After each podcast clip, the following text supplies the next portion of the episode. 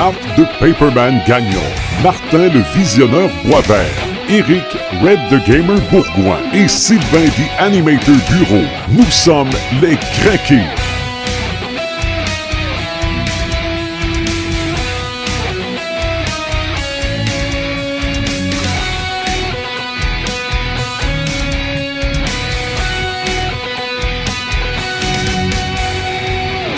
Bienvenue chez Les Crinqués, un autre podcast et cette fois-là c'est le huitième. Salut Paperman. Salut. Salut le visionneur. Salut. Salut Red the Gamer. Salut des animateurs. Ouais, moi c'est Sylvain the Animator Bureau. Euh, juste avant de commencer, je veux juste vous faire part d'une anecdote parce qu'on est quatre papas. et on est quatre fanatiques de super-héros, de BD et de fantastique. Dans les dernières journées, j'ai eu à acheter un cadeau pour un collègue de travail qui vient d'avoir un petit garçon. Donc, je lui ai acheté un petit toutou de Hulk. Parce que je me suis dit, il faut que ça paraisse un petit peu de qui le cadeau vient. Et je me posais la question, pourquoi j'ai pas acheté ça, moi, quand j'ai eu des enfants? Et la réponse est venue assez facilement, ça n'existait pas. Pour vrai? Des super-héros euh, préscolaires, on recule de 15 ans, ça n'existait pas. Il y Ben, avait- la mode était moins là. Hein. ben, en fait, si vous, vous l'avez peut-être vécu, en fait, c'est le premier, ça a été Spider-Man. Des Spider-Man bébés, c'est à peu près le premier qui est arrivé. Et après ça, Spider-Man s'est mis à avoir des amis et c'est tous les autres super-héros qui sont arrivés. Et là, maintenant, DC a aussi fait la même chose. On a des, euh, des Batcaves pour enfants de deux ans là, aujourd'hui. là. Oh, c'est ouais. vrai que majoritairement, les jouets, quand on était jeune, il n'y avait pas beaucoup de super-héros. Il y avait du Star Wars, il y avait euh, des G.I. Joe, des Transformers, quelques figurines de Batman. Mais Mais on n'avait pas réellement de figurines de Thor, on n'avait pas de tout, tout de Thor. Moi, dans ma jeunesse, j'en ai pas eu. C'est ça, et c'était vraiment, là, quand, à partir de 6, 7, 8 ans, là, Je pense que c'est encore une preuve que la culture geek et la culture est populaire est en train de se démocratiser. C'est et ça. s'ouvre vraiment à, à tout le monde. C'est ça, exactement. Aujourd'hui, avec le podcast, on passe à une autre étape. Bon, là, on a changé un petit peu notre, euh, notre setup. On est rendu avec quatre micros au lieu d'avoir juste un micro au centre. Mais aussi, c'est la première fois qu'il va se passer quelque chose. Quand on a commencé à faire nos podcasts, les émissions de télé, c'était fini. Euh, les sorties de jeux, les gros jeux, c'était pas mal fini. Ouais. Euh, Il y avait la saison cinéma. Visionneur a été gâté en masse. Et là, on est comme sur le point de faire la boucle parce que le film avec lequel on a commencé est sorti pour la location numérique et sort en DVD bientôt, c'est-à-dire Civil War. Mais là, aujourd'hui, on va vraiment parler de ce qui s'en vient, de ce qui s'en vient cet automne, et on va faire ça un peu dans l'ordre habituel. On va commencer par le papier, on va passer par la télé, on va passer par le cinéma, et après ça, on va passer aux jeux et euh, aux différents jeux, justement, qui sont à surveiller pour l'automne prochain. Toi, Paperman, qu'est-ce que t'attends de beau côté livre dans les prochaines semaines, les prochains mois? Là, je me suis concentré vraiment sur la BD franco-belge. Pourquoi? Parce que il y a beaucoup de podcasts qui vont beaucoup parler de comics américains. Euh, je suis pas contre le comic américain, au contraire, j'adore les comics américains, mais je pense qu'on n'en parle pas assez de franco-belge. Et moi, je l'ai dit au début, je suis un amateur de franco-belge. Alors, on y va avec ça. Alors, qu'est-ce que moi j'attends du franco-belge dans les prochains mois? Euh, j'ai fait un petit tour d'horizon de ce que j'ai vu en septembre, octobre et novembre. Euh, et puis, euh, il y a des belles choses qui vont arriver chez différents éditeurs. Je vais commencer aux éditions d'Argo, qui va nous présenter la réédition de Valérian, mais en intégrale. Alors, on sait que le film de Luc Besson, qui, va, venir bientôt, le prochain Besson, va être une adaptation de Valérien. Alors, on, a peur un petit peu, les amateurs ont peur un peu de, de ce qui va arriver de cette adaptation-là. Les premières images nous disent quand même que ça va être bien. Il y a bien sûr des libertés qui ont été prises, mais je trouve ça bien qu'ils ressortent la BD. Parce que Valérien, c'est vraiment une BD de science-fiction culte qui a vraiment influencé tout le monde de la science-fiction, tant film, TV que, que, que BD. Alors c'est vraiment là, une, très belle, une très belle BD et je suis content parce que ça va permettre à des gens qui ne la connaissent pas de la connaître. Ouais. Et c'est c'est sûr que le dessin Bon, on retombe dans les années 70 et les années 80, alors c'est pas la même chose qu'aujourd'hui, c'est pas les mêmes techniques, c'est pas les, ça va peut-être un peu euh, jurer par rapport à ce que les gens connaissent aujourd'hui, mais Valérian, c'est Valérian, c'est un classique. On peut pas faire autrement que qu'être content de ça. Alors je suis très content. Le tome 1 va sortir en septembre. Je crois qu'à la fin octobre, ils vont sortir le tome 2 et le tome 3. Alors, je sais pas les prix. De toute façon, on n'est pas, on n'est pas des peddlers. On ne commencera pas à, nommer les prix. Mais ça, moi, j'attends ça avec beaucoup d'impatience. Et vous pouvez jurer que je vais l'acheter pour les bibliothèques. Ça, c'est sûr, sûr, sûr et certain. À la limite, Pepperman, euh, les gens vont pouvoir poser la question, puis c'est facilement... Ben euh, c'est facilement redirigeable vers une bibliothèque qui, qui savent de quoi ils parlent. Yes. Page Facebook, site internet du podcast. Ça va tout être là. Demain, on va tout mettre ça en ligne, les liens vers les éditeurs, tout ce qu'on va parler aujourd'hui, ça va être en ligne. Un autre truc que, que j'attends beaucoup, c'est un autre intégral. Euh, moi, j'aime beaucoup les intégrales parce que je travaille en bibliothèque, donc c'est beaucoup plus facile pour moi quand j'achète des BD ou quand j'achète des livres, que ce soit Game of Thrones, n'importe quoi, de les acheter en intégrale. De un, ça coûte moins cher, et de deux, mais ça permet de réunir tout ça dans un seul dôme, donc c'est plus facile pour le traitement. Et là, je parle d'un intégral d'un dessinateur québécois qui est François Miville Deschênes qui est sublime dessinateur. Et c'est sa série millénaire qui va sortir en intégrale les six tomes. Alors ça, ça sort en septembre. J'attends beaucoup de ça également. Euh, c'est une très, très, très belle série qui mélange le fantastique, la science-fiction, un peu le, le, le, médiéval. C'est vraiment un melting pot là, pour les gens qui aiment ce style-là. Là, lui, le scénariste et le dessinateur ont vraiment tout mélangé les gens ensemble ça fait vraiment quelque chose de très bien. Très, très beau dessin. Je passe rapidement sur le régulateur qui va sortir également en intégrale. C'est euh, une petite série un peu bizarre que j'ai connue grâce à mon ami euh, Steve Dumont qui m'a fait connaître ça. Et puis, euh, encore là, on tombe vraiment dans du steampunk un peu.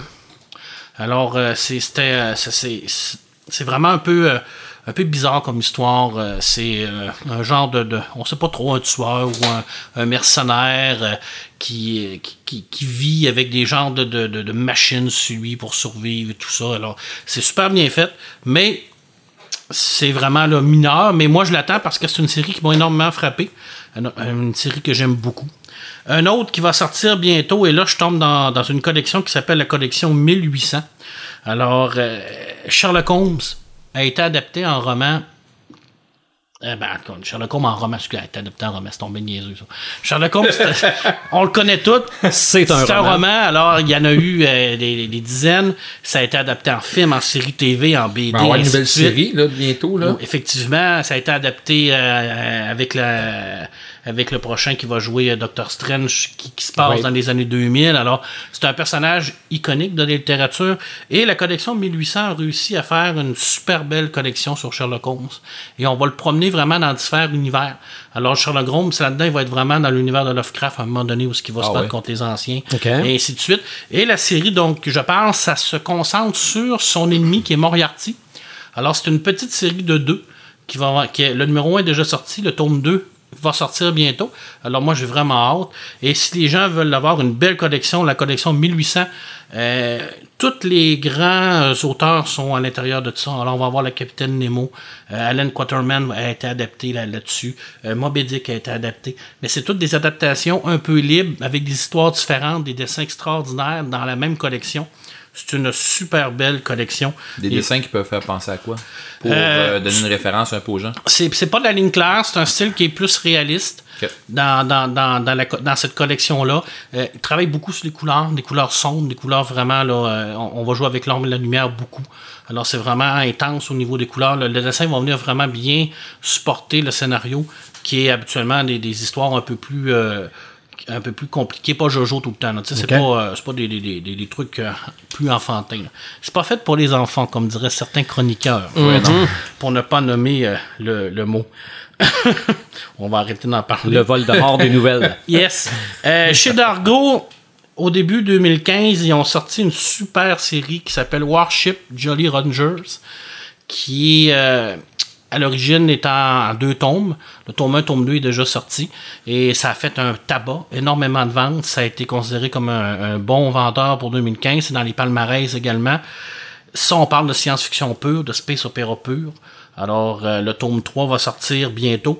Alors, ça, c'est vraiment là, euh, du bonbon. Là, au niveau dessin, là, au niveau couleur. Alors, ça, c'est vraiment un dessin très stylisé, très informatique. Euh, et puis, euh, l'histoire est extraordinaire. Donc, je veux dire, on est vraiment dans l'espace, on est vraiment dans le futur. Et puis, on va suivre les, les péripéties d'un petit groupe de rebelles qui prend possession d'un super vaisseau qui est capable de se contrôler tout seul. Alors, c'est vraiment extraordinaire cette série-là. Une histoire à l'Albator un peu. Exact. Très inspiré d'Albator. D'ailleurs, le vaisseau ressemble un peu à l'Arcadia. Ah ouais? Oui, ouais, effectivement. C'est bon. J'avais pas remarqué ça, mais c'est vrai. Ben là, tu m'en parles, puis c'est ce que ça me faisait penser. fait que finalement, euh, ah, on, est, on, est, des geeks pour ah, Ouais, finalement, là, écoute, c'est vraiment très bien fait. Euh, je passe vite sur Broussailles. Broussailles, qui est un, un classique de la, du franco-belge qui va sortir en, intégrant, en intégrale les années 78-87. Alors, ça, c'est vraiment euh, personnel parce que moi, j'ai lu beaucoup de Broussailles dans ma jeunesse. Et puis, euh, c'est lui avec les grands cheveux roux. Alors, on va mettre le lien, mais je vais passer vite parce que c'est vraiment pas science-fiction. C'est pas geek non plus. On parle vraiment d'un truc beaucoup plus terre à terre au niveau Broussailles. Euh, Humanoïde Associé, qui est probablement la maison d'édition qui fait le plus de BD geek au monde, tant en français qu'en anglais, euh, va ressortir l'Incal en coffret intégral, plus les mystères de l'Incal. Alors, tout ce qui a été fait sur l'Incal avant, après, pendant l'Incal va sortir en coffret. Alors, c'est un coffret qui va valoir du bidou. Je ne sais pas combien, mais ça va sortir aux humanoïdes associés. Alors, euh, c'est bien entendu dessiné par Moebius, avec le scénario de Jodorowsky. Alors, ça, l'Incal, c'est des, années 80, alors c'est vraiment une série culte. Alors, quand on parle de série culte au niveau de la, la science-fiction de BD, on parle d'Akira, puis après ça, on parle d'Incal. On parle d'Otomo, on parle de Moebius, on parle d'Otomo qui dit je me suis inspiré des dessins de Moebius pour faire les Akira, on parle de Moebius qui dit je me suis inspiré des dessins d'Otomo pour faire l'Incal. Tu inspiré de qui là, On parle de deux avatars de la BD et tu rajoutes là-dessus un Jodorowsky qui est complètement un auteur pété, euh, spirituel, euh, complètement éclaté qui fait des histoires extraordinaires. Alors, je suis très content qu'il ressorte l'Incal. C'est pas la première réédition de l'Incal. Il en a fait beaucoup. Je pense que c'est correct parce que c'est un classique. Puis euh, je suis vraiment content qu'il le réédite. D'ailleurs, si je peux faire un, je peux faire un, petit, euh, une petite embardée là-dessus, euh, on parlait justement de Akira. Akira qui est, un, qui, est une BD, qui est un comic qu'on a, on a vu à l'écran. Mmh, aussi, oui. Qui manque cruellement à, la génération de maintenant. Oui. Les, jeunes qui, qui connaissent pas ça. Je parle des jeunes qui, ben, aiment les mangas puis que tu parles, euh, est-ce que tu connais, est-ce que tu as déjà vu Akira? Euh, non. Non. non quoi ça, Akira? Hey. J'ai 44 ans, puis je le connaissais pas euh, ben, il y a pas longtemps, Marc en parlait. C'est un must. J'ai vraiment hâte de voir euh, ce que tu vas nous sortir, ce que tu vas nous pondre en, tant que chronique de Pepperman. Ça s'en vient, ça s'en vient. C'est sûr qu'Akira, c'est du lourd parce que c'est vraiment euh, Akira qui a fait connaître le manga à l'extérieur du Japon. Effectivement. Ben, en tout cas, moi, c'est ce qui m'a accroché. C'est quand ça a sorti pour la première fois aux États-Unis, quand ça a sorti en France, euh, le monde était pas euh, connaissait pas ça. Mm. Alors ça a vraiment comme ouvert les, portes du manga. Puis Otomo, comme je le disais dans, dans, dans, un de mes, mes, mes statuts Facebook, c'est quelqu'un qui, qui dessine pas sur du papier. Otomo dessine directement dans ta tête. Ah, c'est clair. C'est des images qui te restent gravées à jamais. Quand tu lis du Otomo, tu le lis pas, tu le regardes. Tu le vis. Tu le vis, puis ça reste gravé. Moi, il y a des images d'Akira qui sont gravées dans ma tête, puis ça va toujours rester là. Ben, pour vous donner un exemple comme ça, euh, euh, regarde, Red de Gamer, hein, bon, on, a fait une game justement qui c'était Marc, le, maître de jeu, puis il nous a fait une game qui, qui était inspirée beaucoup d'Akira. Sérieusement, on se serait cru dans Akira, puis tous les, joueurs qui étaient là, c'était tous des fans. Fait que c'était pas dur pour nous autres de rentrer là-dedans. Puis euh, on était en train des. Les, joueurs étaient en train d'aider un, de leurs, un de leurs amis qui était en train de péter une coche. Là. Fait que non, c'était vraiment bien. C'est moi d'ailleurs qui pétais ma coche. Ouais, parce que c'est une, bonne, c'est une excellente histoire, mais c'est une histoire aussi qui est, qui est qui est beaucoup basé sur l'histoire du Japon. Là. Otomo, euh, qui euh, il fait exploser Neo Tokyo au début, c'est c'est pas c'est pas anodin. Là, je veux dire, c'est relié directement avec la, la, la, la bombe nucléaire qu'a eu Hiroshima, toute la, la, peur que ces gens-là ont ressenti, la peur des, des, envahisseurs et tout ça. Alors c'est un peu un exutoire pour Otomo et Akira. Mm-hmm. C'est une grande œuvre, vraiment une très grande œuvre. L'histoire secrète ça, euh, c'est euh, c'est bizarre parce qu'il y a beaucoup de monde qui aime ça, il y en a qui aiment pas ça. 32 euh, volumes. le 33e arrive. On était sûr que c'était fini avec 32 parce que Jean-Pierre Pécaud, l'auteur, qui... Jean-Pierre Pécaud va prendre l'histoire, mais il va la changer. Il va vraiment modifier l'histoire. On appelle ça une dystopie, je crois. Je me, me souviens pas du nom tel quel, euh, mais il va vraiment utiliser ces personnages pour changer le cours de l'histoire. Et l'historique de l'histoire secrète, c'est quatre personnages de base qui ont la possibilité de modifier le hasard. Alors, ils sont capables d'aller dans le tram du temps pour voir qu'est-ce qui va arriver. Mais à chaque fois que tu utilises du hasard à quelque part, de la chance, il ben, faut que tu la prennes à quelque part. Fait que quand t'envoies la chance à quelqu'un, ben, veut, veut pas, quelque part, il y a quelqu'un d'autre qui est malchanceux. Alors, il va vraiment explorer toute l'histoire de l'humanité à partir du début jusqu'à la fin. Alors, on va voir la Deuxième Guerre mondiale, on va voir euh, la crise de Cuba, on va voir l'Empire romain, les Égyptiens. Et les quatre personnages principaux vont prendre place dans tous ces événements-là et vont modifier ces événements-là pour créer son propre monde. C'est sublime. Moi, j'ai adoré ça. Il y a des, des gens qui ne sont pas capables de sentir Péco. Moi, j'aime ça. Le dessin, ça varie beaucoup parce que ça a changé de dessinateur souvent. Alors, des fois, c'est bon, des fois, c'est moins bon. Mais on aime Histoire secrète pour le scénario dans mon cas. Et puis, le 33e qui s'appelle Le Messie Blanc, qui va sortir en octobre, va parler de, de Jésus-Christ. Alors, il n'en avait pas parlé du tout. Ça avait comme skippé dans son histoire. Alors, j'ai bien hâte de voir ce qui va arriver parce que normalement, dans le 32, c'était fini. Okay. Ils étaient partis dans leur paradis, toute la gang, puis tout allait bien, puis mais il va se passer une crosse, ça c'est sûr, sûr, sûr, sûr et certain. Sûr et certain. Euh, j'achève, mes amis, j'achève, inquiétez-vous pas. Ah non, c'est très intéressant. T'étais bien parti. Le métabaron. Hey, ça, j'ai hâte de t'entendre parler. Ça fait longtemps que moi, je t'entends parler du métabaron. Ah, euh. mais, je sais pas ce que c'est, moi. mais c'est pas la photo que tu nous avais montrée l'autre jour, euh, en plein de sang, Oui, oui, oui. Alors, le métabaron, c'est un personnage qui a été créé dans l'Incal par Jodorowsky puis Moebius, qui est quand même un personnage principal dans l'Incal, qui est représentatif du guerrier ultime. À partir de là, Jodorowsky, lui, le repris son personnage pour créer sa série qui est la casse des métabarons qui nous explique comment il est devenu l'ultime guerrier. Et là, mes amis, on tombe dans du gros. La case des métabarons, c'est extraordinaire. Tout est gros. Premièrement, là, on joue pas dans les, petites affaires. Là. Mais le, le, le, métabaron, là, il détruit pas des villes, il détruit des galaxies. Il anéantit pas des, des, du monde, il anéantit des univers. OK? On est vraiment là, dans le très gros caricature, vraiment des personnages très forts, ultimes. Écoute, le Métabaron serait capable de planter all the way tous les super-héros de Marvel puis de DC réunis ensemble en claquant les doigts là. Ah, ouais. incluant Thanos. Incluant Thanos. Mais Thanos, ça fait même pas peur. Donc, c'est le personnage le plus puissant. Ben, moi, personnellement, j'en ai jamais vu d'aussi puissant. Et on pensait que c'était terminé parce que Jodorowsky ne fait pratiquement plus de BD. Euh, il fait encore quelques BD, Bonne Sœur, je crois qu'il en a fait en 2012, mais il en fait plus beaucoup faut dire quand même qu'il roule dans les 80. Là. À un moment donné, il faut que tu arrêtes, il faut que tu prennes une retraite. Par contre, Humanoïde Associé ont décidé de refaire une nouvelle série du Métabaron qui est un peu en parallèle. Comme je disais à des gens, il faut vraiment prendre du recul par rapport à l'œuvre originale pour bien apprécier cette nouvelle œuvre. faut pas commencer à faire des, comparaisons pour dire ouais, mais là, dans l'autre, il était fini, puis il a fait ça. Non, non, arrêtez. C'est comme. Oubliez ça, là. Puis utilisez vraiment là ce que vous avez comme connaissance pour bien regarder le métabaron, le nouveau métabaron. Les dessins des deux premiers sont extraordinaires. L'histoire est aussi déjantée que les autres, alors c'est vraiment encore du gros puis du grand n'importe quoi. Là. Mais à, l'origine, quand on regarde ça, on dit que c'est du grand n'importe quoi, mais c'est beaucoup plus profond. Il faut vraiment aller vraiment en profondeur pour bien comprendre c'est quoi le métabaron. Puis dans le fond, le métabaron, c'est c'est la, la relation père père et fils que Jodorowsky a eu avec son, avec son fils.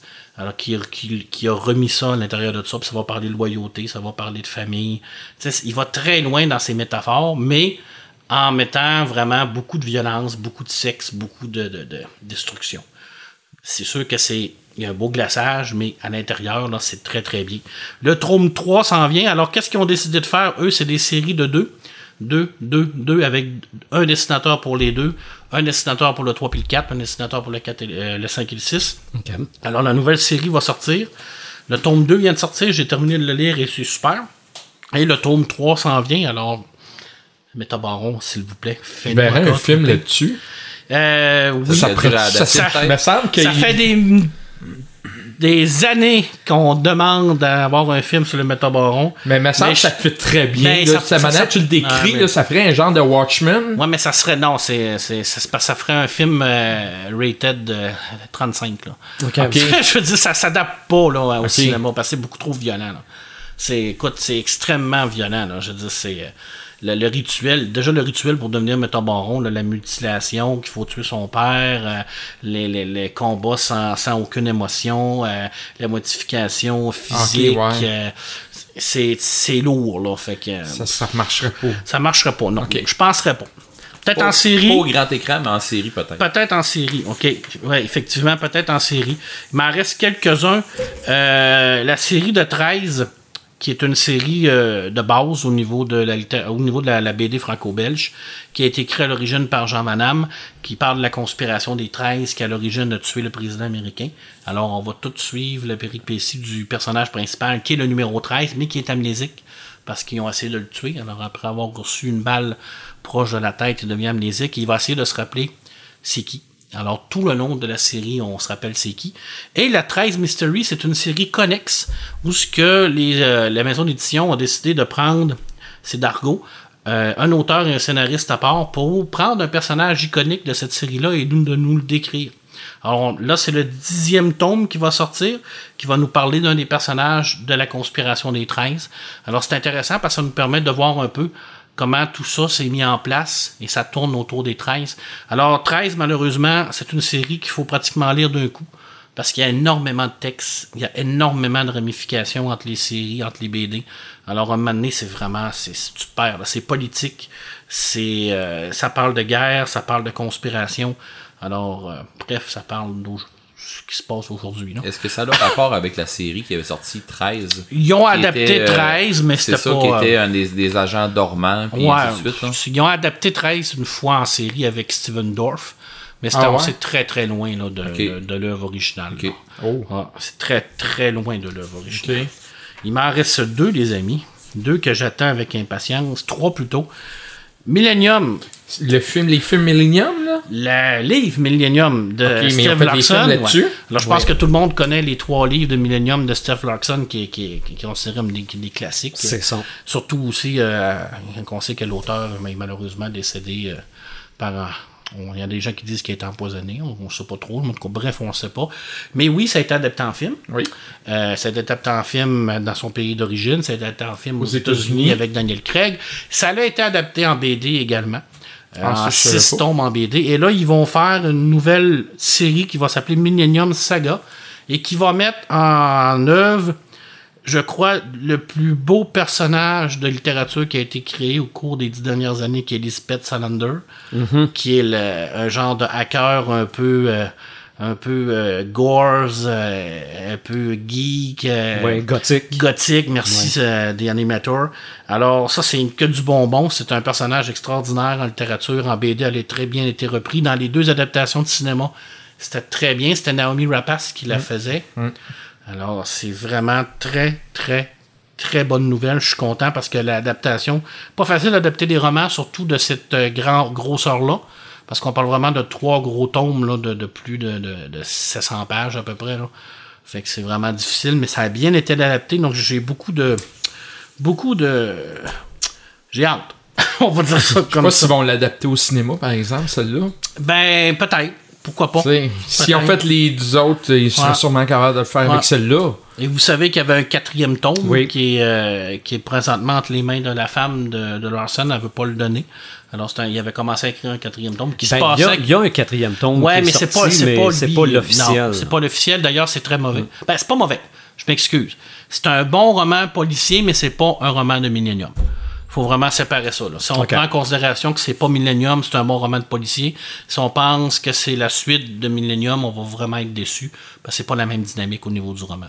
Les personnages, c'est pas du tout les mêmes choses. On, sent pas les mêmes passions, on sent pas les mêmes. On s'attache pas aux personnages comme on s'attachait avec Larson. Fait que malheureusement, le quatrième tome devait se passer au Canada d'ailleurs. Il était à moitié écrit, je crois, mais on, verra jamais ça de notre vivant. Euh, le petit dernier, encore une, euh, intégrale qui va sortir en novembre, qui est l'intégrale de l'exterminateur 17. Alors ça, euh, c'est euh, de Bilal. Bilal, qui est un dessinateur réaliste européen, probablement dans un des meilleurs au monde. Il fait beaucoup d'expositions également. Alors, ça, c'est une très belle série également. Tout ce que Bilal a fait, c'est extraordinaire. C'est un peu, par contre, mélangeant au niveau du scénario. Il ne faut, pas s'attendre à comprendre tout ce que Bilal fait, tout ce que Bilal écrit. Il faut rien que profiter de, son talent visuel. Alors, ça, l'Exterminateur 17, c'est un truc qui, avait sorti plusieurs années. Alors, ils ont décidé de tout remettre ça à l'intérieur. Alors, ça, j'ai bien hâte. J'ai quelques petits trucs au niveau de DC et de Marvel, bien entendu, parce qu'il faut en parler. DC, je vous dirais, tout ce qui ressort dans le Rebirth, achetez-les, puis lisez-les. J'en ai lu quelques-uns, Batman. J'ai lu euh, la nouvelle série aussi de Al Jordan, de Green Lantern, c'est vraiment un reboot extraordinaire. Ils ont vraiment fait un très beau travail. C'était un de mes samalumes, mais je vais, en, je vais en parler un peu là, j'en parlerai plus tard. Euh, chez Marvel, Civil War 2, que j'ai terminé, écoute, c'est super bon. Aussi ah bon que le premier? C'est différent, mais c'est aussi intense, je trouve, point de vue émotionnel que le premier. Franchement, ils ont très, fait une très très belle job. Et Marvel, tous les Star Wars qui ont refait à partir du, euh, du film, à partir de l'épisode 7, c'est c'est tout du bonbon. OK. Vador, Léa, Chewbacca, Lando Caloricien, Poe Dameron ont tout été repris, ont tout été développés à l'intérieur de ça. Les ramifications se font avec les films, se fait également avec les anciens films, l'épisode 1, 2, 3, 4, 5, 6. Non, ils ont super bien travaillé. Écoute, c'est merveilleux, vraiment. Là, les deux Vador, là, c'est du bonbon. Là? Je dis, les gens qui aiment Vador, achetez ça au plus sacrant, parce que c'est vraiment bien fait. Et c'est tout traduit chez Panini Comics en français. OK. Alors, Urban Comics ou Panini, en tout cas, je me souviens. Je le mettrai le lien sur ma page Facebook, mais ça a tout été traduit en français, puis c'est très, très bien traduit. c'est vraiment du bonbon. Je veux dire, c'est vraiment bien fait. T'aimerais beaucoup ça, Red. Ok, c'est bon. Par contre, il y a des, comme Lando, c'est moins intéressant un peu. Ça dépend de, de l'appréciation que tu fais du personnage je veux dire, c'est. Ouais, mais Lando, c'est Lando. C'est ça. Lando, c'est Lando. Tandis que moi, j'ai beaucoup aimé euh, la série Vador. J'ai retrouvé le, le, Vador. J'ai une question pour toi. Tu parlais des, des euh, le, le, Rebirth de DC quelqu'un qui a jamais starté une lecture genre de Batman, c'est le temps de commencer. C'est le temps de commencer ah, oui, là. Bon. Oui, oui, oui, Genre, tu choisis un super-héros à ah, suivre, genre, euh, mettons Suicide Squad. Ah, c'est la squad au complet que tu vas suivre. Quelqu'un qui va triper Batman. Ah, oui, oui. Du Batman. Justice League, euh, c'est le temps. Là, Ce qui commence, là, sont rendus à, à peu près à 5 ou 6 épisodes, 5 ou 6 comics, là. Fait que c'est le temps de, de, récupérer ça chez vous. Où on est sur le point d'avoir les, euh, les recueils.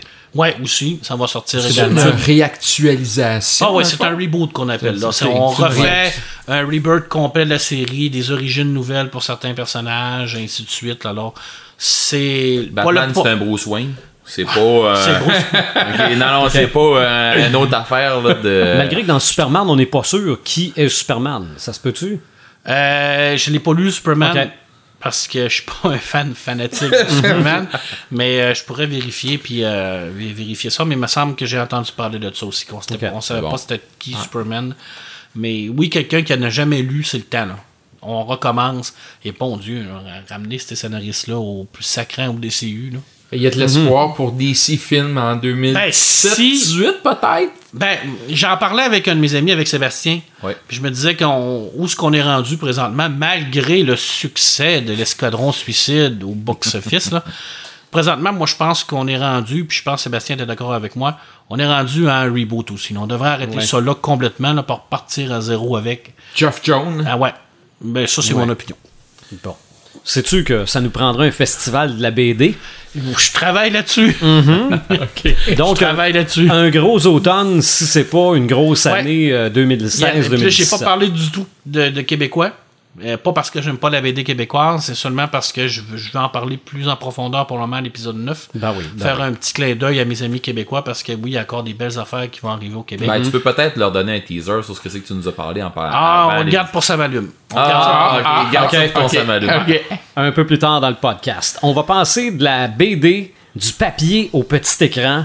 J'ai fait une liste de ce que je pense est à surveiller. Je suis pas sûr qu'elle est complète et elle est déjà très longue. Donc, je ne vais pas aller dans les synopsis.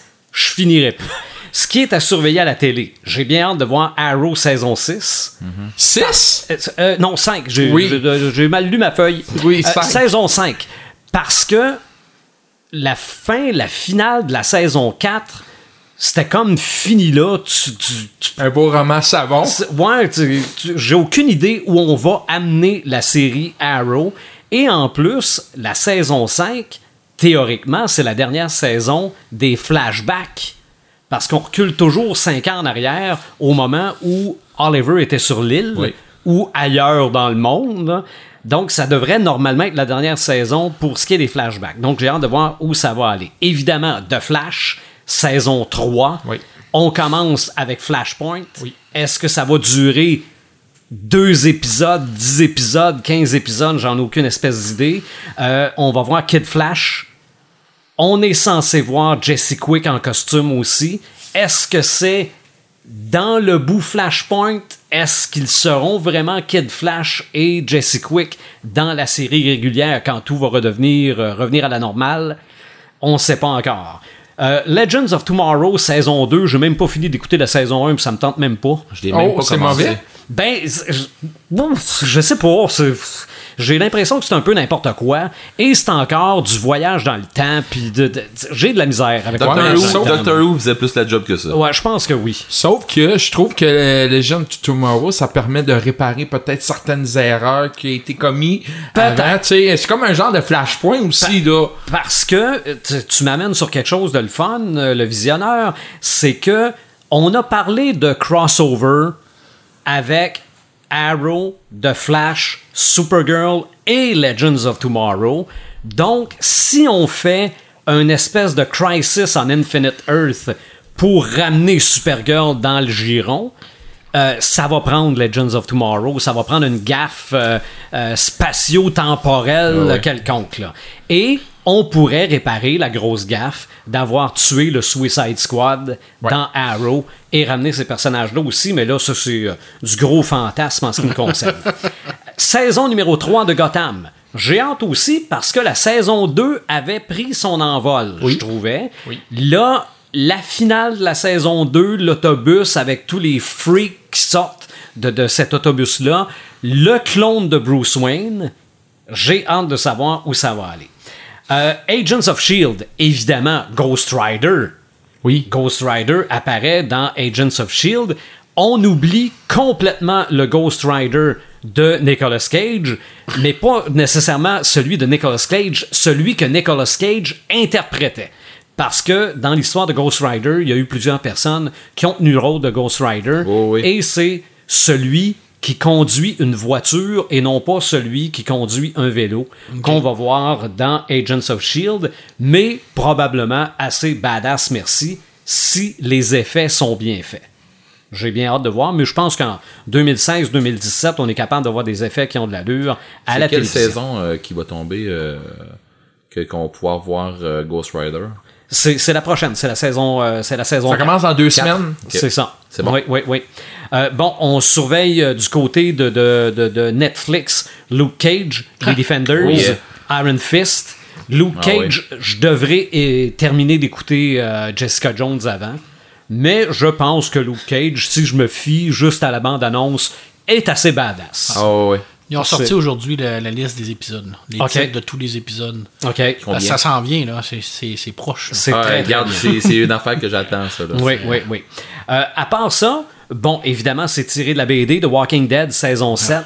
Euh, les, les gens capotent. Euh, ma, ma fille les a tous réécoutés sur Netflix. Et je pense devoir, devoir m'abonner à AMC pour la saison 7 parce qu'on sera incapable d'attendre. À la sortie sur Et Netflix. la grande question, c'est Qui est mort? est mort? Qui a passé Lucille au bat? A passé au bat? C'est ça. Euh, Fear the Walking Dead, ça revient, mais je pense que les critiques sont, sont mitigées un peu pour cette série. Je peux en parler un peu, moi, parce Ouais. que je suis beaucoup les deux, Walking Dead puis Fears. Fears, j'ai beaucoup aimé ça parce que ça, ça, ça nous ramène vraiment au début de l'épidémie. et Il y a plus de monde, il y a plus de gens. Fait que j'ai j'ai bien, moi, j'ai bien aimé. C'est sûr que c'est c'est lent à partir. OK. faut être patient. OK. Euh, à part ça, saison que je ne euh, émission que je ne connais pas qui est pas encore sortie euh, American Gods c'est que c'est tiré d'un roman de Neil Gaiman? C'est tiré de roman de Neil Bon. Gaiman, ce qui est considéré comme un grand classique de la littérature de, de, de fantastique science-fiction. bon Et si- c'est Neil Gaiman qui travaille sur la série également. Et puis, euh, les premières critiques qu'on a, qu'on a vues, hein, les premières images, les premières impressions, il y a des gens qui disent que ça va être le Game of Thrones. Ok De, le prochain Game of Thrones, point de vue là, popularité et tout ça, ça devrait être American Ok. Gods. Bon, ben justement, Game of Thrones est sûrement très attendu. On dit que ça va être une saison plus courte, par exemple, mais on sait plus quoi faire avec. Il n'y a plus de roman. on, a, on a adapté tout le matériel disponible à date et l'auteur n'a rien écrit de nouveau, mais il faut faire une série pareille. Euh, aussi, Star Trek Discovery, une nouvelle série de Star Trek qui s'en vient. Légion, tirée de l'univers X-Men. Hey, ça, là. ça devrait donner quelque chose de bien. Euh, Preacher saison 2. Oui. Moi, je pense que tu as bien aimé la première saison. J'ai adoré la saison. Moi, personnellement, cette année, c'est la, série qui m'a fait le plus triper. là. Ah ouais. Ok. Ouais. Bien, mais bien qu'il y ait beaucoup de gens qui ont dit ouais, c'est pas pareil que la BD, tout ça, mais moi je m'attendais à ça. Parce que les showrunners l'avaient dit, si vous voulez lire le comics, lisez le comic. Nous, ce qu'on fait, c'est une adaptation. Ça. écoute, Pepperman, euh, quand que Walking Dead sont sortis, tout le monde disait euh, c'est bon la série, mais ça n'a rien à voir avec la BD. Mais c'est quoi qu'il y a qu'elle a comme succès hein? C'est mon goal. Ah ouais, tu veux lire la BD, la euh, BD. C'est Exactement. ça, c'est ça, c'est ça. Fait que The Preacher, d'après moi, c'est Ouais. encore là, euh, comme on parlait de Suicide Squad. Mais là, il part vraiment sur le idée. road trip, là. Je veux dire, on, on se rapproche de la BD, là, parce qu'il il part Mhm. à la recherche de Dieu. Ce qui était plus dans le comic, c'était ça. Alors, on a eu une première saison vraiment un peu de- de- d'introduction. Et puis là, on part vraiment dans le road trip. là, mais en tout cas, on va voir que ça va donner, mais ça devrait être assez comique. Deux séries qui s'en viennent qui m'intéressent plus ou moins, mais il faut quand même qu'on en parle. Riverdale, qui est l'adaptation télé de Archie. Ah, c'est officiel. C'est Archie, oui, absolument. Ça passe où, ça? Je sais pas où ça va passer, ça. J'aurais dû me le noter. Ça passe au Mais- poste à TV? Euh, non, je pense pas. Ça, ça passe où? Je sais pas, mais pas sur ma TV. Mais je, je- vais peut-être curiosité? je vais peut-être laisser la chance aux coureurs parce que de la façon qu'on voit ça, ce serait une espèce de mélange entre Teen Wolf et les frères Scott. OK, un peu bon. Donc, zombie. Ouais, mais bon, laissons la chance aux coureurs. Ça peut peut-être donner quelque chose de bien si on prend, au lieu de vraiment adapter Archie, on prend ce qu'était Archie pour les années 50 et on en fait des ados de 2016. Euh, peut-être que ça peut donner quelque chose de bien. euh, À des animateurs, c'est c'est ce qu'ils font depuis très longtemps Mhm. dans, dans les dans la majorité des séries, ils l'adaptent pour aller chercher un maximum de codes d'écoute. Fait que je m'attends bien plus à ce que ce soit ça qui se passe. Parce qu'à date, ce que j'ai lu, Archie, c'est un musicien en devenir. Euh, connaît une fille qui, elle, a un certain succès, qui est Josie. On sait qu'elle va avoir le, le groupe Les Pussycats. Euh, sa- son amie blonde qui s'appelle Betty tripe dessus, mais il y a une nouvelle brune plus riche qui arrive. Euh, Jughead, de quoi qu'il va avoir l'air. Euh, Tu sais, c'est ça, on essaie de ça. se l'imaginer, là. mais non, à, à date, ça, ce que je lis sur papier, c'est Archie, mais oh, il y a quelque chose de caché, un secret que personne ne veut euh, admettre. Je pense que je sais c'est quoi. Je pense que Joe Good va être joué par Ben Affleck. Je pense pas. non, non, il est trop identifié à Batman. C'est ça, non, euh, non, Jughead est jamais fâché. Euh, bon, à part- à part ça, Oh, cheap shot. l'autre série que je sais pas pourquoi elle est là, Krypton. Oh non, Ok. c'est officiel, ça? Oui, c'est officiel. Ah, ça ça, m'attire ça va être l'histoire du grand-père de Superman sur la planète Krypton.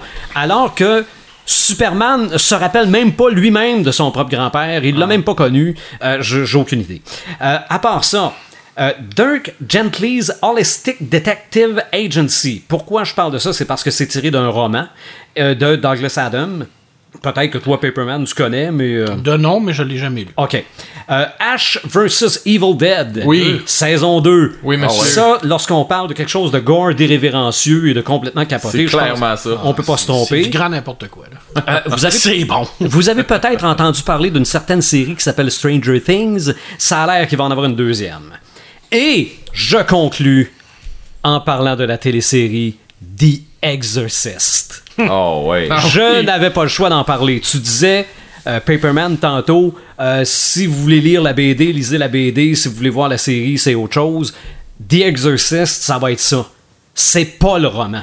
Ce- C'est c'est pas les mêmes personnages, ça se passe pas au même endroit, mais tout ce que j'ai vu à date, les grands thèmes du roman papier y sont.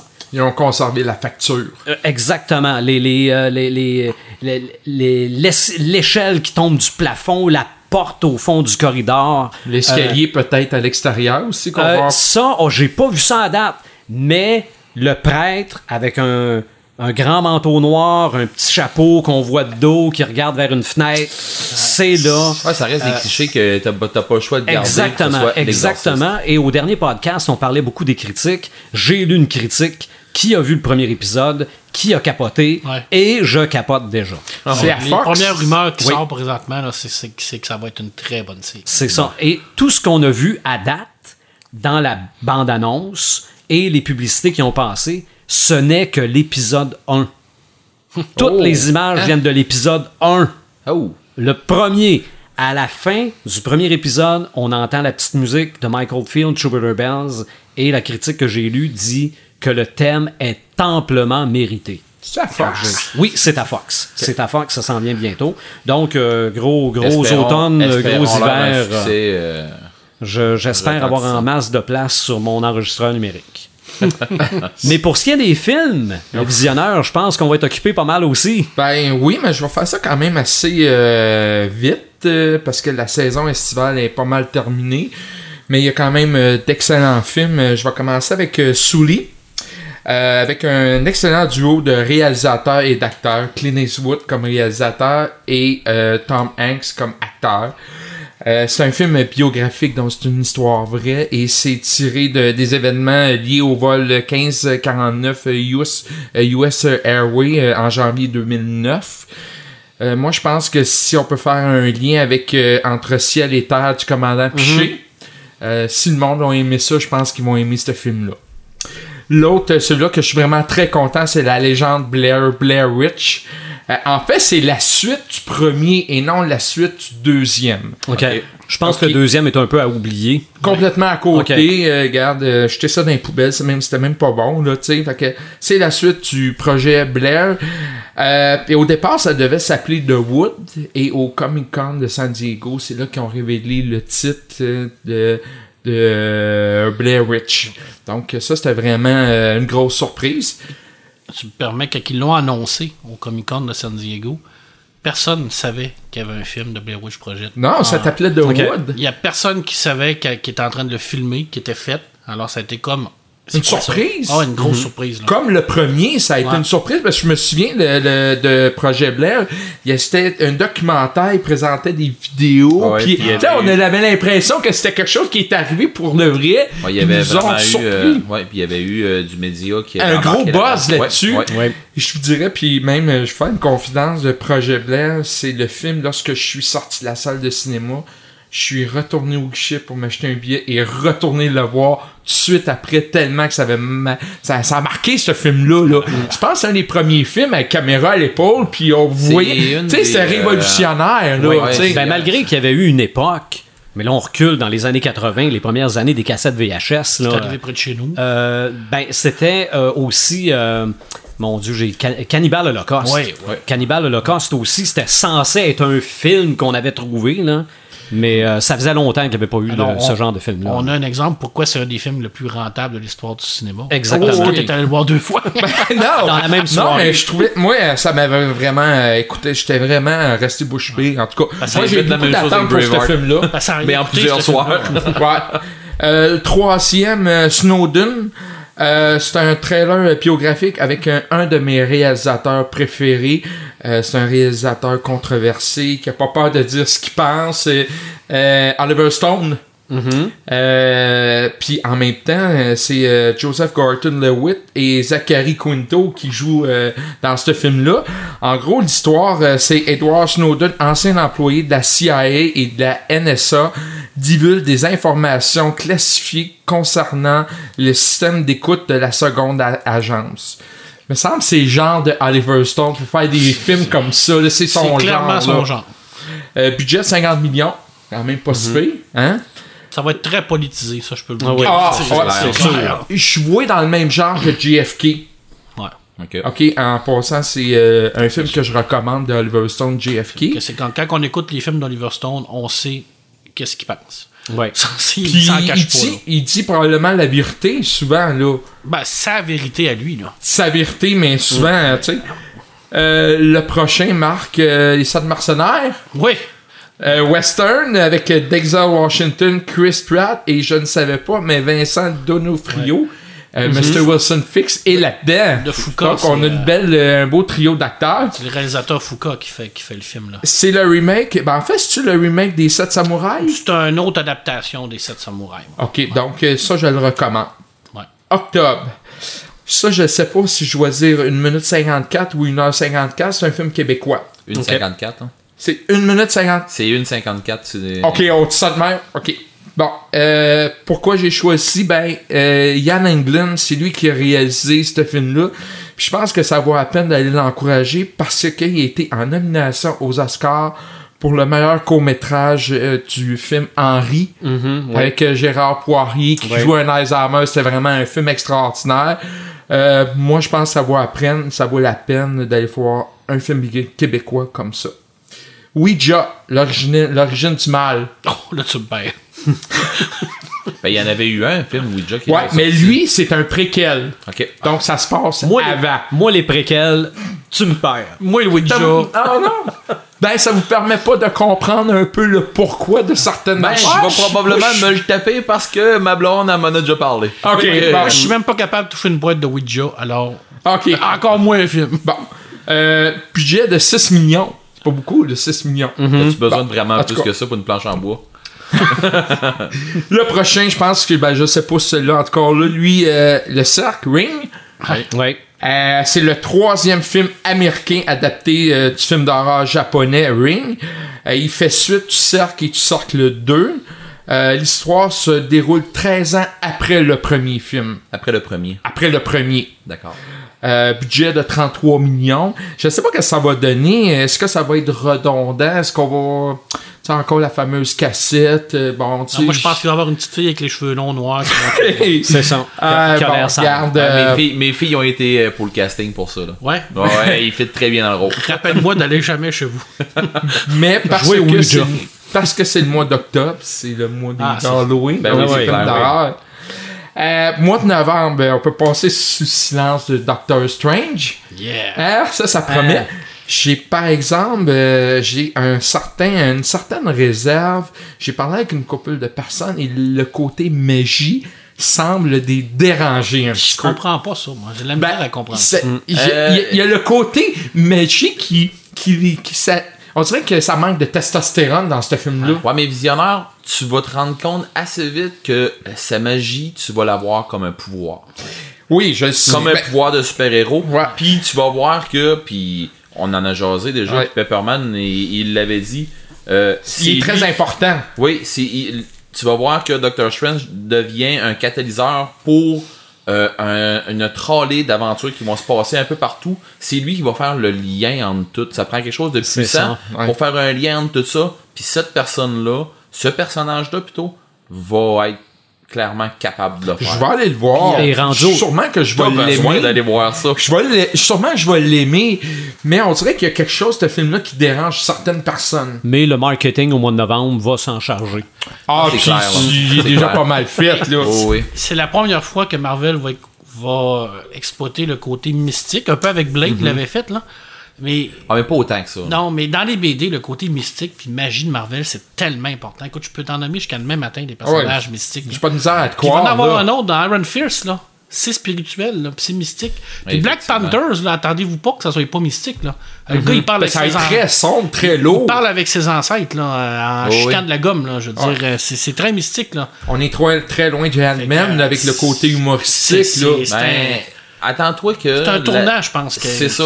Attends-toi que tu vas, il va falloir que tu, tu fasses euh, un deuil de ton, de pas, pas de ta haine, mais de ton aversion avec la magie. T'auras pas le choix parce que la majorité de ce qui s'en vient, Pepperman Ça va être comme ça. Ouais.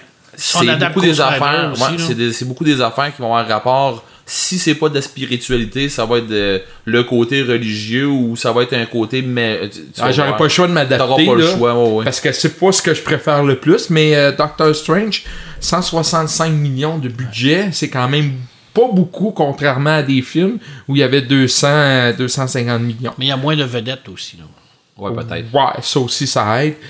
Le prochain que je vais vous parler qui me m'intéresse énormément, c'est euh, l'arrivée Oui. du réalisateur Denis Villeneuve, avec une belle, une belle brochette de d'acteurs, Jamie Reiner, euh, Forrest Whitaker et Amy Adam. Euh, ils ont l'air à dire que c'est un mélange de rencontres du troisième type et de contact. Euh, bon, on connaît pas trop l'histoire, on n'a pas de bande-annonce, on n'a rien, Ben, c'est très mystérieux. Le film est présentement à Venise. Gros Puis- succès critique. Gros succès critique. Là, Gros succès ah oui, critique. euh, Et j'ai souvent, pour ouvrir une parenthèse, j'ai souvent chialé qu'on en dévoilait trop dans les bandes annonces. Là, on en dévoile presque pas, mais ça me, ça me donne vraiment encore plus le goût d'aller le voir. Moi, je pense que c'est pas un hasard que Denis Villeneuve sort un film de science-fiction là, en sachant qu'il est en train de tourner Blade Runner 2. Je pense que c'est un, un caillou dans la mort pour voir à quel point il est capable de faire ça. Ah, je peut-être. pense que euh, les producteurs se sont pas trompés là, avec les réactions. Non, non, non, non, c'est ça. Puis euh, il y a eu des scènes qui ont été tournées à Saint-Fabien. Tu sais, regarde, c'est quand, même, euh, tu sais, quand même le fun là, de savoir que notre coin de pays est là-dedans par un, euh, un réalisateur euh, comme Denis Villeneuve. Le prochain, euh, garde euh, euh, au mois d'octobre, euh, Rock One. Au mois d'octobre. Euh, euh, excuse, euh, mois de décembre. Ouais. Ok, oui, c'est ça, mois de décembre, Oui, c'est Rock One. Il y avait Euh, au, ça, mois suis pas novembre, dans- au mois de novembre, il y a un autre bon film aussi. qui Ouais, ça, j'en ai pas parlé, mais je sais que vous voulez m'en parler, mais c'est pas dans mes préférés, honnêtement. Ah, ok. C'est pas Ben, l'univers. euh, parfait. Mais si tu veux en parler, moi, ça me dérange pas. Non, tu mais parles vas-y- de. non, non, non, vas-y, vas-y. euh, Ok. euh, continue C'est avec c'est Rogue pas One. vraiment mon univers. Tu parles de. Tu, c'est quoi le titre du film, donc?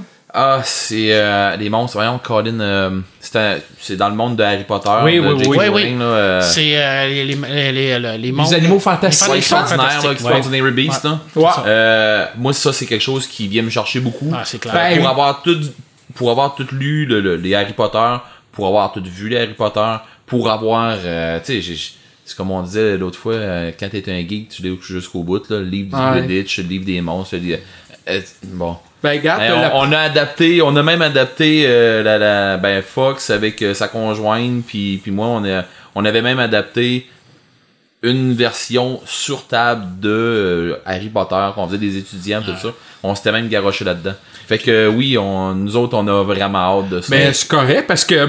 Mais- regarde, Pas la Harry magie. Mais c'est ça, c'est de la magie. moins, si tu tripes moins magie, Regarde, c'est dans plein ça, donc c'est vraiment pas mon, mon univers, mais C'est- bon, regarde, c'est c'est clairement correct, là. magique Et, de bout à l'autre. là. Sûrement, ça va être un gros succès. Oui, on, Ça, c'est sûr. Je Euh, vais- ouais, c'est ça. Je vais y aller le voir, puis je t'en ferai une critique. on Ben- ira ensemble, Red. Parfait. Euh, Rock One, pas besoin d'en dire plus. Non. Hein, c'est le probablement le gros succès avec Doctor Strange euh, d'ici Noël. Peut-être le film de l'année aussi en termes de de de de- de- d'assistance puis de de, de C'est box très office d'argent C'est très, tout. très, très Ça va, euh, ça va déclencer Civil War? Non. Non? Ça va être ça- différent. Ça, Ah, ça, non? ça va... Ça va être différent parce que c'est une euh, Star Wars story. Alors, on aura- on ira pas chercher la clientèle plus jeune, je crois. Tu vas aller chercher Star les vieux de la Wars. Tu vas vieille. aller chercher Ok. de la vieille. Mais moi, je prédis un, entre 8 puis 1 milliard. Là. Ouais. Ben, en tout cas, ça- euh, ça- Disney va sortir gagnant de ça avec euh, Ah, c'est Rock clair, One, ouais. Doctor Strange. Hey, il c'est il l'année de Disney. Ah oui, Euh, euh, puis euh, c'est ça, puis il va en avoir un, si je me trompe pas, en 2018 puis en 2020 aussi, une suite entre les Star on va Wars. avoir Han Solo aussi. Han Solo, peut-être qu'on va voir le Kessel Run. On va finir Ouais. par trouver, sa- savoir c'est quoi qui s'est passé. Puis entre ces, euh, ces films-là, ben, il va y avoir la saga Star Wars qui continue. Ouais. Hey, regarde, ça veut dire un film par année, là. Ça va être hot, là. Ah, ça va être. Euh, il Je suis m'en pas reste choqué. deux. Je suis pas choqué. Ils peuvent en sortir tant qu'ils veulent. Oh, Je, ouais. vais, être là. Mais euh, je, je vais te savoir, honnêtement, Rock One semble plus m'intéresser que Doctor Strange. Pourtant, je suis pas un amateur, de la, je suis pas un grand amateur de la guerre des étoiles, mais je sais pas, ce film-là, il y a quelque chose qui m'accroche un petit peu plus. Ben, moi, je suis un amateur de science-fiction avant tout. Puis je te dirais que Doctor Strange m'intéresse pas plus que Rogue One, mais égal. Pourquoi? Par Strange, c'est vraiment, je vous l'ai dit tantôt, c'est un tournant que Marvel prend. C'est exactement. C'est la préparation au feu d'artifice ultime qu'on va avoir. C'est exactement avec ce que je pense. Infinity War, Ah, qui ouais. va être grandiose ou ils vont se planter, là, mais Marvel, Ah. ils n'ont pas d'habitude de se planter trop trop. Non, mais c'est ça. Euh, il m'en reste deux. J'avais envie d'y aller avec un, un autre euh, film québécois, Voté Bougon. Ah. Écoute, tu sais, t'as, tout le succès pour que ça marche. T'as la comédie, t'as les acteurs full connus. C'est un film qui vient d'une série, donc tout le monde connaît les personnages, tout. Euh, t'as la recette gagnante pour que ça soit le- probablement le film québécois le plus rentable de toute l'histoire. Moi, je Ah oui. prédis qu'ils vont battre, battre, cop, bon cop, bad Ouais. cop. Est-ce qu'ils Ça, vont, c'est- est-ce qu'ils vont avoir autant de succès que les boys en ont eu au début? Ben, c'est parce que Bon Cop, Bad Cop a fait plus d'argent que. Ouais, non, mais bon cop, bad cop, est-ce que tu t'entends encore parler autant que tu entends parler des boys? Ils sont en train de tourner le 2. Ouais, mais t'en as- c'est pas dans la. C'est pas Ouais, présent dans la culture. C'est non, ce ce que je veux dire par là. Question cash puis affaires de même, c'est une chose. Mais question popularité, que ça reste dans, le, Ouais. dans la culture, ça c'est une autre chose. Puis les bougons, pour vrai, il y avait de quoi de très fort. Euh, je sais, j'ai pas d'attente envers ça. Est-ce que je vais aller le voir au grand écran? Je le sais pas. Mais. Mais ils ont toutes les si que ça soit un si succès. J'ai une chance, go, ok. Ouais. Mais sinon, je ferais pas un voyage spécial pour ça. C'est ça, moi je veux pas faire le péteur de ballon, là, mais il y a pas beaucoup de séries télé qui ont bien fait le transfert au grand écran. Ben, du côté québécois. Si je lançais compte. Il y a eu un film de lancer compte. On, Ouais. avait tout- on avait tous les ingrédients pour que ça Ouais. Dans C'était galaxie, compte. la série est beaucoup meilleure que les films. Ouais. Oui, malgré que les films ont Ouais, non, fonctionné. c'est bien, là, mais je veux pas dire, pire. c'est- c'est... Mais les bougons, peut-être. Ben, peut-être. ah ouais. C'est qu'il y, a- il y a eu l'inverse. La différence entre les bougons puis lancer compte, c'est la comédie. Moi, Ouais, je sais c'est quoi la différence entre les go et lancer compte. Comme dirait Bob, c'est la dureté du mental. C'est vrai. Ouais. Hey, Non, mais ça va être, ça va, ça va être très drôle. Ah, ça. je, clair. je Ça, sais que ça va être. Ça euh, reste, ça reste une question de marketing aussi. Ouais. Effectivement. euh, ben, je sais qu'il m'en reste un, mais là, il m'en reste deux. Euh, Red, ça va sûrement t'intéresser. Assassin's Creed. Ouais. Euh, moi, euh, garde, euh, juste parce que Michael euh, Fassbender est là-dedans, j'ai vu euh, la bande-annonce, ça m'intéresse, ça fait pas, ça fait pas jeu vidéo. Euh, je sais pas, j'ai, j'ai, Ben, une vu- attirance pour ce film-là, malgré que films. les films de jeux de vidéo, je suis pas vraiment attiré. Mais lui, je sais pas, il y a quelque chose qui vient me chercher dans ce film-là. Ben, ce film-là, il va te sortir justement des jeux vidéo ou il va te faire aimer des jeux vidéo. Tu sais, je veux dire, c'est pas un film de cinématique. Tu sais, c'est pas. C'est vraiment un, un film. Si. euh, on va prendre, mettons, euh, Warcraft qui est sorti dernièrement. Euh, oui, les gens, il y a beaucoup de monde qui sont allés le voir puis qui ont dit. euh, ouais, c'est vraiment comme le jeu. Puis il y a du monde qui ont fait Hey, lâche-moi le jeu Ben. là. Ça... Puis moi, je l'ai vu, Warcraft, euh, pour faire le parallèle, je l'ai vu en me disant j'ai pas joué au jeu, je m'en vais pas voir une adaptation d'un jeu. Parce que pour vrai, genre, euh, on prend Doom. Euh, moi, Doom, j'ai pas aimé. Avec euh, Dwayne Johnson. Ouais, ça? mais c'est- pas à cause d'acteurs, c'est à cause de ce qu'ils ont fait avec. Mais bon, ça. on met ça, en- on met ça de côté là. Mais je veux dire, je m'attends à quelque chose qui va être. euh, je crois pas qu'ils peuvent tant se planter. Non. Euh, il va falloir qu'ils fassent une adaptation de l'animus que je, que ce que j'ai vu à date, je trippe pas. Ok. J'ai vu comme il était suspendu par les, par, par les hanches, d'affaires de même, là, puis que ça le laisse faire des mouvements, puis des affaires comme ça. Oui, c'est une idée comme ça de l'animus, mais au départ, Assassin's Creed, c'était pas ça. Peut-être que, euh, c'était quelqu'un, genre, qui était, euh, qui, était comme couché sur une table avec euh, un genre de viseur, un genre de, visière plutôt, qui, qui couvrait la tête, puis c'était un peu des ondes cérébrales qui faisaient que ça avançait ces trucs. Mais euh, dans l'adaptation qu'ils vont faire, le gars, il est clairement, il va bouger puis il va faire les moves qu'il a à faire puis ainsi de suite. Il est plus en réalité virtuelle. Effectivement, ouais, Ouais. c'est- c'est plus comme ça puis il va être clairement plugué là, c'est pas euh, avec des lunettes de réalité virtuelle ou de réalité Non. augmentée, c'est vraiment le gars, il va être plugué puis ainsi de suite. C'est ce que j'ai cru comprendre, puis ils vont vraiment faire euh, un, un style comme dans Assassin's Creed 2, je crois, ou peut-être le 1, euh, ou ce que peut-être pas le 2, mais peut-être plus dans le temps des, du 1 où euh, il y avait l'histoire avec les Templiers puis tout ça là, c'est probablement dans, dans ce coin-là qu'ils s'en vont. Mais il va avoir pas un tout public. j'ai pas tout checké là, Ouais, mais, il va avoir un public pour ce film-là, c'est clair. là. Non, c'est clair. Là, je veux dire, il y a des, y a des hardcore gamers qui vont embarquer, du, des, des joueurs d'Assassin's Creed Ben. qui vont y aller en courant parce que ils vont triper. Ouais. Euh, parce qu'ils vont- ils veulent voir qu'est-ce que ça va donner. Puis il y a aussi des curieux qui vont y aller. Ça, Mais moi, moi, ça m'intéresse beaucoup ce film-là, là, juste par le côté euh, euh, réalisation humain, si je peux dire. Tu t'as pas l'impression, comme dans Warcraft, de voir un jeu de vidéo. là.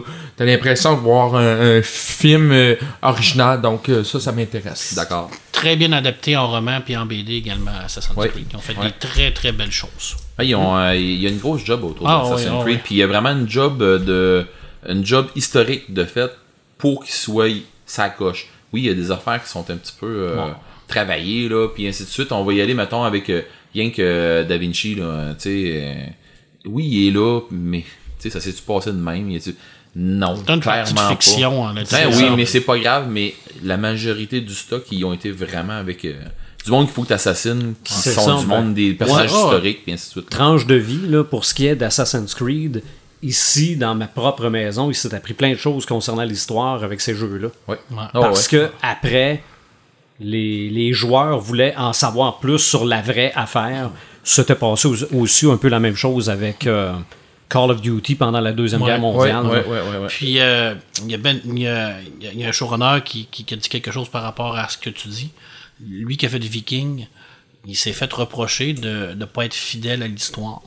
Puis ce qu'il a répondu aux gens, c'est c'est vrai que je suis pas fidèle à l'histoire, c'est vrai que tout ce qui se passe à l'intérieur de ma série Viking n'est pas exactement pareil. Mais il dit j'avais deux choix. Il dit soit je faisais un documentaire qui était exactement comme l'histoire, puis que j'avais à peu près 100 000 de codes d'écoute, ou je faisais quelque chose qui était basé sur des faits réels, mais romancé, Divertissant. et, divertissant, et que j'avais des millions de codes d'écoute. Il a décidé de faire la deuxième, puis Viking, c'est la série qui, est la- qui est le mieux coté Ouais. sur Rotten Tomato de tous les temps. Et puis ça a des millions de codes d'écoute. C'est un succès mondial. Et il y a des pods à, à réaliser des, des séries, de- des, des épisodes de Viking. Euh, on est fiers fait- de ça aussi. Alors oui, c'est vrai que des fois, ça prend un petit peu de fiction mélangé avec la réalité, ça fait pas tort. Moi, euh, je prédis un top 3 Assassin's Creed, euh, Rock One, puis Doctor Strange. Je pense que ça va être euh, pas mal les, les trois succès. Euh, le Pour moi, dernier, Pour moi, t'es pas mal dans, dedans. Pour, Hein? moi, t'es, pour moi, t'es pas mal dedans. Ben, je pense qu'on s'enligne là-dessus. Le dernier, c'est Passenger, euh, avec euh, Chris Pratt puis Jennifer Lawrence. Euh, encore une fois, on ne sait pas grand-chose de ce film-là. Moi, j'ai pas vu de bande-annonce, j'ai vu quelques photos. Euh, J'en parle parce que, d'un, les deux acteurs, euh, très bons acteurs, mais un film de science-fiction. Puis comme j'ai dit tantôt, moi, ça pique beaucoup ma curiosité des films où on n'entend pas parler, mais qu'on présente quelques photos. En fait, l'histoire, c'est un mécanicien euh, qui est dans un vaisseau spatial pour une mission de 120 ans vers une colonie euh, lointaine à la suite d'un problème technique. Il est réveillé 60 ans plus tôt. Euh, Donc, euh, il y a quelque chose d'intéressant à faire avec ça. Et puis, euh, euh, voilà, c'est ça. T'es en train de me dire qu'il est pris dans un vaisseau spatial avec Jennifer Lawrence? Ben, ça me dérangerait 120 pas, ans? moi. pendant, pendant 120 Ça ans. me dérangerait pas, moi. non, Ok. non. Ça fait pire Do- que ça. dommage. Bon. Être pris pendant 120 ans avec un alien, c'est plus plate un peu. C'est sûr. du côté des jeux, Red the Gamer, Bon, euh, je vais y aller en plusieurs catégories. Euh, dans les sorties vidéo, ben, j'ai fait euh, ce que je parlais au visionnaire au début. Je me, je, je me suis mis dans la peau de quelqu'un qui arrive justement à l'école. On fait une- on fait un podcast sur la rentrée. Ben, je m'en vais à l'école puis je m'organise pour me désennuyer quand je débarque de l'école justement. Donc, euh, on va y aller comme ça. Les- dans les sorties ou des, des trucs qui valent la peine, euh, il y a Deus Ex, euh, qui, le 2, là, qui sort, euh, ou qui, non, plutôt pas, qui- pas qui sort, mais qui est sorti le 23 août. Euh, moi, j'ai pas joué au 1. J'ai pas embarqué dans le 2 encore parce que euh, tout le monde me dit joue au 1, je joue au 1. Manque de temps. Euh, mais euh, c'est un jeu qui est dans le futurisme beaucoup, beaucoup de, de, de, de cybernétique puis ainsi de suite. Euh, les graphiques ont l'air incroyables. C'est un jeu un peu d'infiltration. euh, c'est du first person shooter, un brin. En louez-le ou achetez-le, vous allez voir. C'est clairement des, des jeux. Ce que je vous donne là, c'est clairement des jeux à acheter. C'est des acquisitions qu'il faut faire. Les, les locations, ben, gâtez-vous, euh, allez-y. Là. Euh, ensuite de ça, il y a, ben, comme je disais, il y a Deus Ex qui est sorti. Il y a euh, Batman de Telltale Series euh, qui est sorti euh, le 8 février, je me trompe pas. Mais euh, là, le 13 septembre, il sort la Season Pass. Donc, avec tout ce qu'il va y avoir comme euh, goodies qui viennent avec le jeu. Un Telltale, c'est euh, un jeu où euh, toutes les décisions que vous prenez pendant un jeu vont affecter le déroulement du jeu. Ça marche par épisode. C'est comme c'est comme une série, une série télé, mais euh, que vous interagissez dedans. Ouais. Si vous faites compter une histoire, puis vous avez des choix à prendre, des boutons à peser, puis ainsi de suite, puis des fois c'est des choix déch- déchirants. Euh, pour avoir fait celui de Walking Dead, euh, c'est assez J'ai fait les deux. Ben, j'ai fait. J'ai assisté aux deux Ben, saisons. c'est ça, puis c'est quelque chose des fois que justement tu peux assister. Euh, Il y a euh, Game of Thrones qui ont fait la même affaire. Il y a Borderlands qui ont, pour la série Borderlands, tout ça. J'ai qui- vu celui-là aussi, très bon. Bon, ben regarde, tu vois, il n'y a pas juste moi qui le dis. Fait que dans le fond, c'est c'est évolutif selon les choix que tu vas prendre. Les graphiques sont. Moi, c'est des graphiques qui m'attirent moins, que j'aime pas. C'est des graphiques à la Borderlands. Euh, Ce style-là m'attire pas. Euh, C'est ça, les couleurs sont fades un peu. les couleurs sont un petit peu fades, mais ils sont découpés par du crayon noir. Oui, Par des lignes, des, des traits noirs. Euh, c'est spécial. ça ressemble un peu à la BD de Walking Dead aussi. Oui, je crois que oui. Mais ça, c'est tu l'aimes ou tu l'aimes pas, je crois. Euh, mais ça, je veux dire. Mm-hmm. Mais je pense qu'on l'oublie à un moment donné. Oui. Oui, oui, ben moi je l'ai oublié dans Walking Dead parce que j'aimais Walking Dead, j'ai embarqué, ça a sorti, ça a passé tout seul, les bords noirs puis les couleurs, ça a rentré tout seul. Mais ils ont pas besoin de mettre des couleurs tellement hautes parce que justement les bords noirs te font ressortir la couleur. C'est ça. Mais Euh, c'est c'est l'histoire qui est tellement bonne. Ouais, c'est ça. Puis je pense pas qu'ils sont sont plantés avec ça. euh, à date, c'est juste des bons commentaires. Donc euh, le 13 euh, septembre, la season pass qui sort. Euh, Il y a Destiny The Collection. Euh, vous savez que je suis un fan de Destiny. Euh, le 20 septembre, il sort The Collection. Dans The Collection, vous allez avoir Destiny, vous allez avoir l'expansion, la première expansion, la deuxième expansion de Taken King et Rise of Iron qui va sortir en même temps. Euh, pour les joueurs qui avaient déjà tout avant, ben Rise of Iron va être euh, en DLC. Ensuite de ça, ce qui arrive, c'est qu'ils vont la sortir sur Xbox One, ben sur les next gen dans le fond, sur Xbox One et PS4 seulement. Euh, le, ça va être le best move pour les gens qui ont pas, qui sont pas sur, qui sont encore sur euh, Xbox ou qui sont encore sur euh, PS3, qui veulent faire le move. Je pense qu'il reste une PS3 là-dessus, qui veulent faire le move vers les next gen. C'est le temps là. C'est le move là, c'est que vous allez être capable de pouvoir ramasser votre stock. Je crois que vous allez être capable de pouvoir garder vos, vos personnages. Je suis, je suis pas certain, mais c'est les rumeurs que j'avais entendues. Puis je l'ai entendu plus qu'une fois. Donc, Euh, t'es pas obligé de recommencer. euh, Effectivement. Mais sinon, euh, il va y avoir un truc justement pour pouvoir au moins starter ton bonhomme au niveau 25. Euh, en tout cas, pour les joueurs, vous allez comprendre, vous allez comprendre ce que je veux dire. Mais le package de collection vaut clairement la peine d'être acheté parce que vous allez avoir tout. C'est un package deal avec tout. Puis, euh, dans le fond, Rise of Iron, qui est le dernier DLC, normalement, qui est le dernier DLC avant Destiny 2. Ensuite de ça, question board game. J'ai fait rien qu'un petit survol vite fait. Dans, dans les jeux, il y a euh, Mansion of Madness, euh, la deuxième édition de Mansion of Madness. J'ai pas joué encore, j'ai le 1 chez moi. Le 2, euh, je suis clairement curieux de voir de quoi ça a l'air.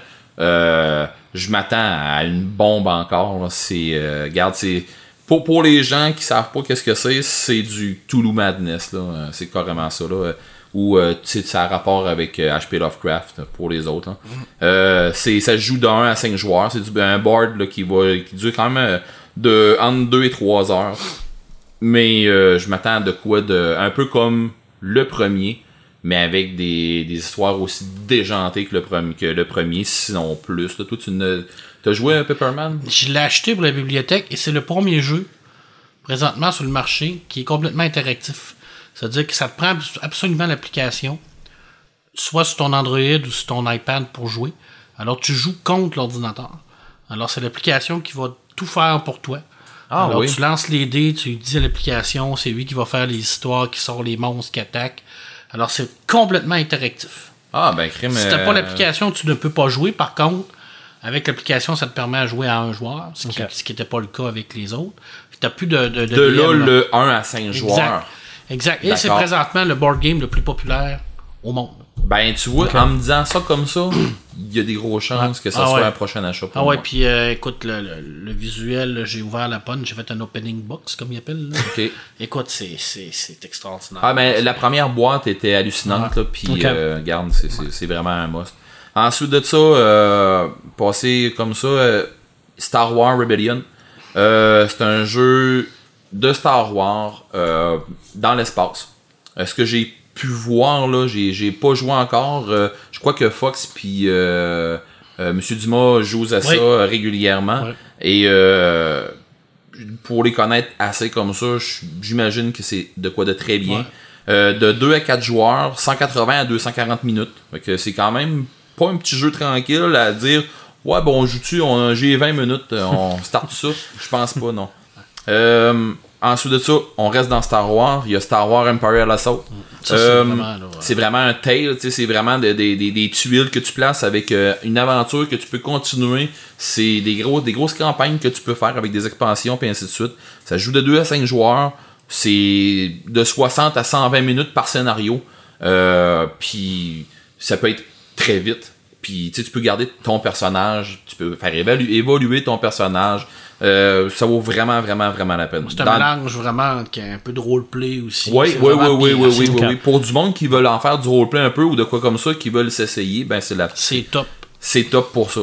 Dans les propositions que j'ai, j'y étais avec des classiques, Arkham Horror, euh, les horreurs à Arkham pour en, en français. Euh, c'est Batman, ça? Non, Non? non, non, non, Ah, c'est Arkham, euh, Arkham de, de, de, de Lovecraft. Là, Ah, ok, Cthulhu, ok, ok. Tout ça, là. Ouais. Call of Toulouse, tout ça, c'est dans c'est vraiment horreur puis ainsi de suite. Euh, avec les expansions, euh, je veux dire, regardez, là, c'est bon. Euh, Seven Wonders, c'est un. J'ai joué une fois, j'ai. Je suis pas capable de me l'enlever de la tête, ce jeu-là. Euh, Coliseum, c'est un écœurant de bon jeu. Tu, tu te fais ton Colisée, puis tu essaies d'inviter du monde, puis euh, tout le monde fait le Colisée, puis en tout cas, il y a une genre de course à la popularité un peu là-dedans, puis euh, ça vaut vraiment la peine. Euh, j'ai même, j'ai même pensé à aller faire une histoire avec les applications. Il y a trois applications sur mon iPad que je fais rouler régulièrement. Pokémon Go. Non, non, euh, non, non, non. Non, j'ai Warhammer Quest euh, pour les, les vieux de la vieille qui ont joué à Hero Quest. euh, vont se retrouver beaucoup là-dedans. Je suis, euh, je suis un vieux gamer de Hero Quest. Là. C'est les débuts de mes, de, mes jeux de, plateau et tout ça. On a joué, on a joué. euh, le livre nous a proposé plein de jeux. On a passé le livre et on en a décidé. On, a décidé de se faire nous-mêmes nos maps. Puis ce jeu-là, je veux dire, on l'a usé à la. Mais Warhammer Quest, c'est une belle alternative pour ceux qui retrouvent pas le jeu parce que le jeu, pour ceux qui, qui ont essayé de se le trouver euh, quand on parle de Hero Quest, euh, le, le vrai board de Hero Quest, pour les gens qui ont essayé de se le trouver, vous, savez, vous le savez tous, ça coûte une beurrée pour les belles éditions. Sinon, ben, les éditions sont tout défaites puis ils vendent ça à un prix de fou quand même. Euh, ça vaut vraiment la peine. C'est une petite application qui coûte euh, une coupe de dollars euh, sur l'iPad. Il se fait sur iPad et Android, si je me trompe pas. Euh, ensuite de ça, il y a Star Wars Heroes. Euh, c'est euh, du combat. tu montes, tu, tu fais grimper tes bonhommes, puis ainsi de suite. Vous allez voir, c'est pas de quoi de fou raide. Il y a Star Wars, c'est Heroes of the Galaxy, qui est sur iPad, ben, qui, qui est sur, dans le fond, Apple et Android. Ensuite de ça. Hey, Eric, honnêtement, là, Disney fera pas faillite cette année, hein? C'est clair ça, que là, non, hein, non, non, non, c'est clair. Puis, euh, Avec les films, les jeux Ouais, vidéo, honnêtement, là, c'est hallucinant, là, comment qu'il qu'il y a de l'argent là-dedans, là. Effectivement, ouais. Ah.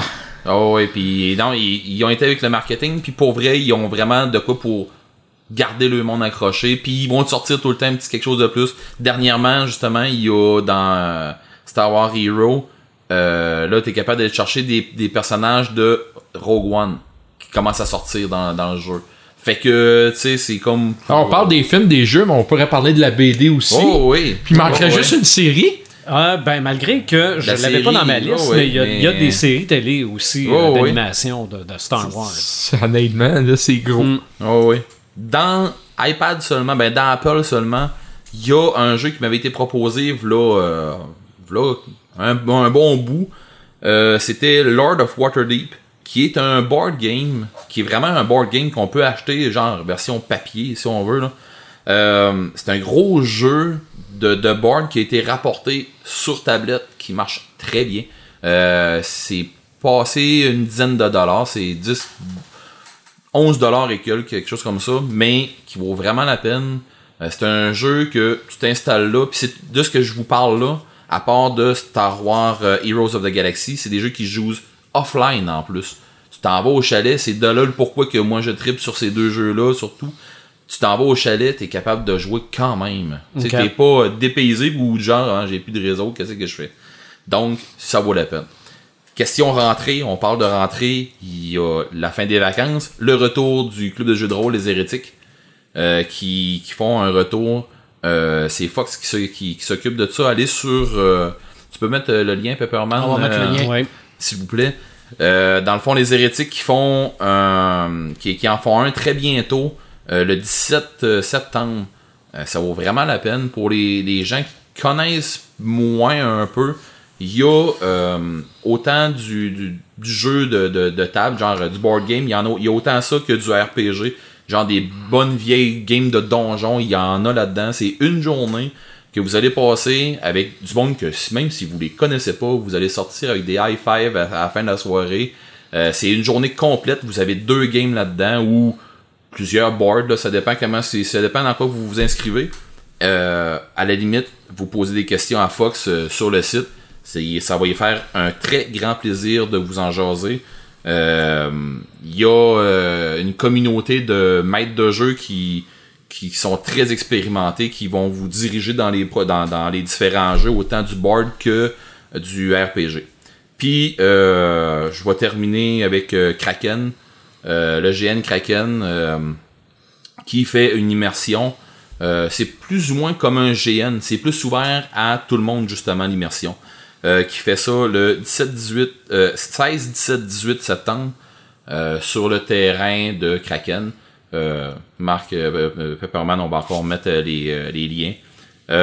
Oui, c'est en même temps que les hérétiques. Et ce que je disais tantôt aux gars, c'est que c'est pas tout à fait la même clientèle les deux, mais la majorité du temps, c'est des clientèles qui se rejoignent beaucoup. Donc, l'immersion vaut vraiment la peine. Moi, je vais y être. Donc, on, se donne, on se donne le cue pour euh, l'immersion. Fait que euh, ça aussi, euh, si vous avez des questions de quoi de même sur le site, euh, vous allez être capable d'avoir euh, plein de Ah réponses. On est parti pour une grosse année. Très, ouais. très, très grosse année. Tout ce dont on vient de parler, on va probablement en reparler un coup que c'est sorti. Oui. Les films qu'on attend, est-ce qu'on est content de les avoir vus? Les séries télé, à un moment donné, vers la fin de la. À la mi-saison, il y a toujours un punch, un, cliffhanger. Oui, on oui. va parler de ça, on va parler des nouveautés en BD aussi. Ça va être big, les podcasts des Crinqués pour les prochaines semaines et, de toute fa- et pour les prochaines années. Hein, pourquoi pas? Euh, ce qui nous allume, ce qui nous éteint, je vais commencer. Moi, c'est la même chose qui m'allume, qui m'éteint, et je m'explique. C'est que il y a comme un mouvement où on ramène des personnages de séries télé des années 70, peut-être 80, soit en format dessins animés, soit en format BD. On le fait avec Batman 1966. Il y a une BD, Batman 1966 d'ailleurs, une série. Il y a un film qui s'en vient, mais là, on va le faire avec Wonder Woman et la femme bionique. Euh, Euh, c'est euh, ben, Wonder Woman, telle Linda Carter, telle que vue dans la série télé des années 70, la femme bionique, Lindsay Wagner, telle que vue dans les années 70, et Tranche de vie, mon premier t-shirt geek était jaune soleil avec le visage de la femme bionique. En ballon, on faisait imprimer ça avec un espèce de gros fer à repasser. Jamie là. Summers. Jamie Summers, exactement. Donc, moi, de savoir ça, ça m'allume. Le, le mot est euh, très très bien choisi. Mais ça m'éteint la même chose parce que je comprends pas le principe de mettre la femme bionique et Wonder Woman dans la même BD. C'est sûr que j'aimerais être l'homme en détresse dans cette aventure-là. pauvre petit pit. Hein? Mais je vois pas le lien entre la femme bionique et Wonder Woman. Qui qui est plus fort, qui qui... c'est ça, outre le fait que euh, ces deux personnages de séries télé très populaires dans les années 70, est-ce qu'elles vont vouloir se tuer et se rendre compte que leurs pères ont le même nom? Euh, j'ai, euh, j'ai aucune idée. Mais bon, on verra la, la, la BD, qu'est-ce que ça va donner. Je vais peut-être me l'acheter quand même. Toi, Paperman, ce qui t'allume, ce qui t'éteint? Hey, j'en ai plusieurs cette semaine. J'en ai, ben, j'en ai quatre. Ce qui m'allume. La série des Series Bird, j'en ai parlé tout à l'heure. 12 millions de copies physiques vendues en trois mois. Alors, j'arrête ça là. Moi, ça m'allume. Quand on parle d'un excellent reboot, c'est le cas. Alors, euh, c'est c'est du, c'est du comique, là. Puis ça va continuer parce qu'ils en sortent encore. C'est ça, et c'est pas en cause des pages couverture cartonnées non, non. en 3D. Il n'y a pas de gadget, c'est vraiment le c'est contenu. ça. là. Alors, bravo euh, aux Je suis content pour DC. Moi, j'avais peur qu'à Ouais. un moment donné, ça, ça drop Ouais. là, avec Ouais. euh, les films. Mais là, ça a l'air à remonter. Alors présentement. DC gagne la bagarre euh, sur comics par rapport à Marvel. Télé- mais, mais il y a film en BD, ou, euh, film en dessin animé aussi, DC est très fort. Mais ils perdent la bagarre au niveau du cinéma. Mhm. Alors c'est vraiment une, une guerre de tous les instants entre les deux, puis ça va continuer encore longtemps. En parlant de DC, on a vu Amil et Conroy qui ont fait un post sur Facebook qui nous a dit qu'il y a deux euh, séries quand même cultes au niveau de la BD, Hush and the Dead in the Family, qui seraient en adaptation en série animée ou en Ouais. film animé. Euh, Alors, Death, c'est-tu Death in the Family Oui, ou. Death of the Family? In the Family? OK, ça. Death in the Family, c'est la mort du deuxième Robin. Yes, Ok. yes. euh, coup de batte de baseball puis la bombe, euh, c'est c'est le gros, l'intense. là. Alors, euh, avec le Batman, Conroy, et le Joker Emile, alors c'est que du bonbon. Alors, je pense qu'on surfe un peu sur la popularité de Killing Killing Joke. Joke, qui vient de sortir. Alors, euh, j'en ai parlé tout à l'heure d'Akira. C'est sorti présentement, mais les autres vont sortir. Euh, Otomo a gagné le Grand Prix d'Agoulême en 2015. Et ils ont ressorti la collection d'Akira en six tomes original, noir et blanc, sans lecture japonais. C'est Otomo lui-même qui a travaillé sur cette collection-là. Et c'est pas la grosseur des, des- des petits mangas. C'est euh, vraiment comme ils l'ont sorti originairement. Alors, les onomatopées sont toutes en japonais, ça n'a pas été traduit, c'est gardé l'original, ça a été seulement sous-titré. Alors, c'est l'ultime collection d'Akira qui vient de sortir et qui va continuer à sortir. Alors, ça, c'est du bonbon parce que ça n'avait jamais été fait. On avait la, vieille maudite édition plate en couleur qui ont sorti pour les Américains qui est horrible. Mais là, on a vraiment l'original qui ressort en six tomes. Alors ça, c'est un bijou. Et je termine par une grosse nouvelle au niveau du Québec. Euh, Julien Paris-Soleil, euh, Sorel, excusez-moi, qui est euh, dessinateur chez Front Froid. Et puis, euh, il a été choisi pour adapter dans la série dans une galaxie près de chez nous en BD. Alors ça, euh, il s'attaque à quelque chose de culte parce que dans une galaxie près de chez nous, c'est une série culte au niveau de- du Québec, mais il est capable de le faire parce que c'est un dessinateur qui est extraordinaire, c'est un dessinateur qui est capable de jouer beaucoup avec la caricature. Il est énormément inspiré et inspirant cet homme-là. Alors je pense qu'ils ont très bien choisi. Ça va paraître en 2017 aux éditions Perrault. Alors je crois que ça, ça va être un must que tous les amateurs de la série vont s'acheter. Ben, ça Euh, va dans le même sens de ce que je disais tantôt. On poursuit les aventures de nos personnages préférés avec Ouais. la BD. Ouais, alors j'ai hâte de voir comment ça va, ça, ça va se, se- Est-ce qu'on le dit si ça va être des adaptations d'aventures connues? Je le sais pas. Parce que je pense que la série avait une fin. Là. Ouais, oui, oui, ça finissait, mais là, tout ce qu'on a vu, c'est le Roméo Fafard que Julien a dessiné pour annoncer la nouvelle, fait qu'on n'en sait pas plus. Alors, euh, ça va arriver au compte-goutte. Alors, euh, Ce qui est fun, là, c'est que dans le temps, c'était les jeunes qui suivaient ça. Oui. Et là, ils sont rendus plus vieux. Ils vont C'est vrai. continuer Oui, à les suivre. Mais les Absolument. jeunes qui vont vouloir. Donc, ils vont chercher une grosse popularité de monde. Là. Absolument. ce qui m'atteint, je termine avec ça. On en a parlé un peu sur le groupe des, euh, des. Euh, L'adaptation, la remake de la, de- du film de Crow, Le Corbeau, qui est à l'origine un film de 94 de, de Proya avec euh, Brandon Lee. Alors, euh, plusieurs personnes me disaient Ah, c'est devenu culte parce que Brandon Lee est mort, et ainsi de suite. Oui, ça peut avoir aidé, mais moi, je crois pas à cette théorie. Côté marketing, ça l'a aidé. Ouais, malheureusement, mais c'est surtout une très bonne adaptation de la BD de James O'Barr, qui est Mm. une BD culte. Alors, c'est une adaptation de Broya qui a été extraordinaire. D'ailleurs, Broya avait fait un autre film qui s'appelle Dark City. Alors, si vous avez la chance d'aller voir ce film-là, c'est deux super films. Et The Crow, écoute, c'est de, de- c'est, c'est parfait, là, ce film-là. hein, quand on regarde la bande sonore, c'est Ouais. extraordinaire. La bande sonore est extraordinaire. Brendan Lee, il jouait le, le personnage à la perfection. Euh, c'est gothique, les décors, la photographie. Très sombre. Tout, tout est identique à la BD. Et puis là, on va en refaire une adaptation avec Jason Mo- Momoa, le prochain Aquaman, qui est musclé puis tout.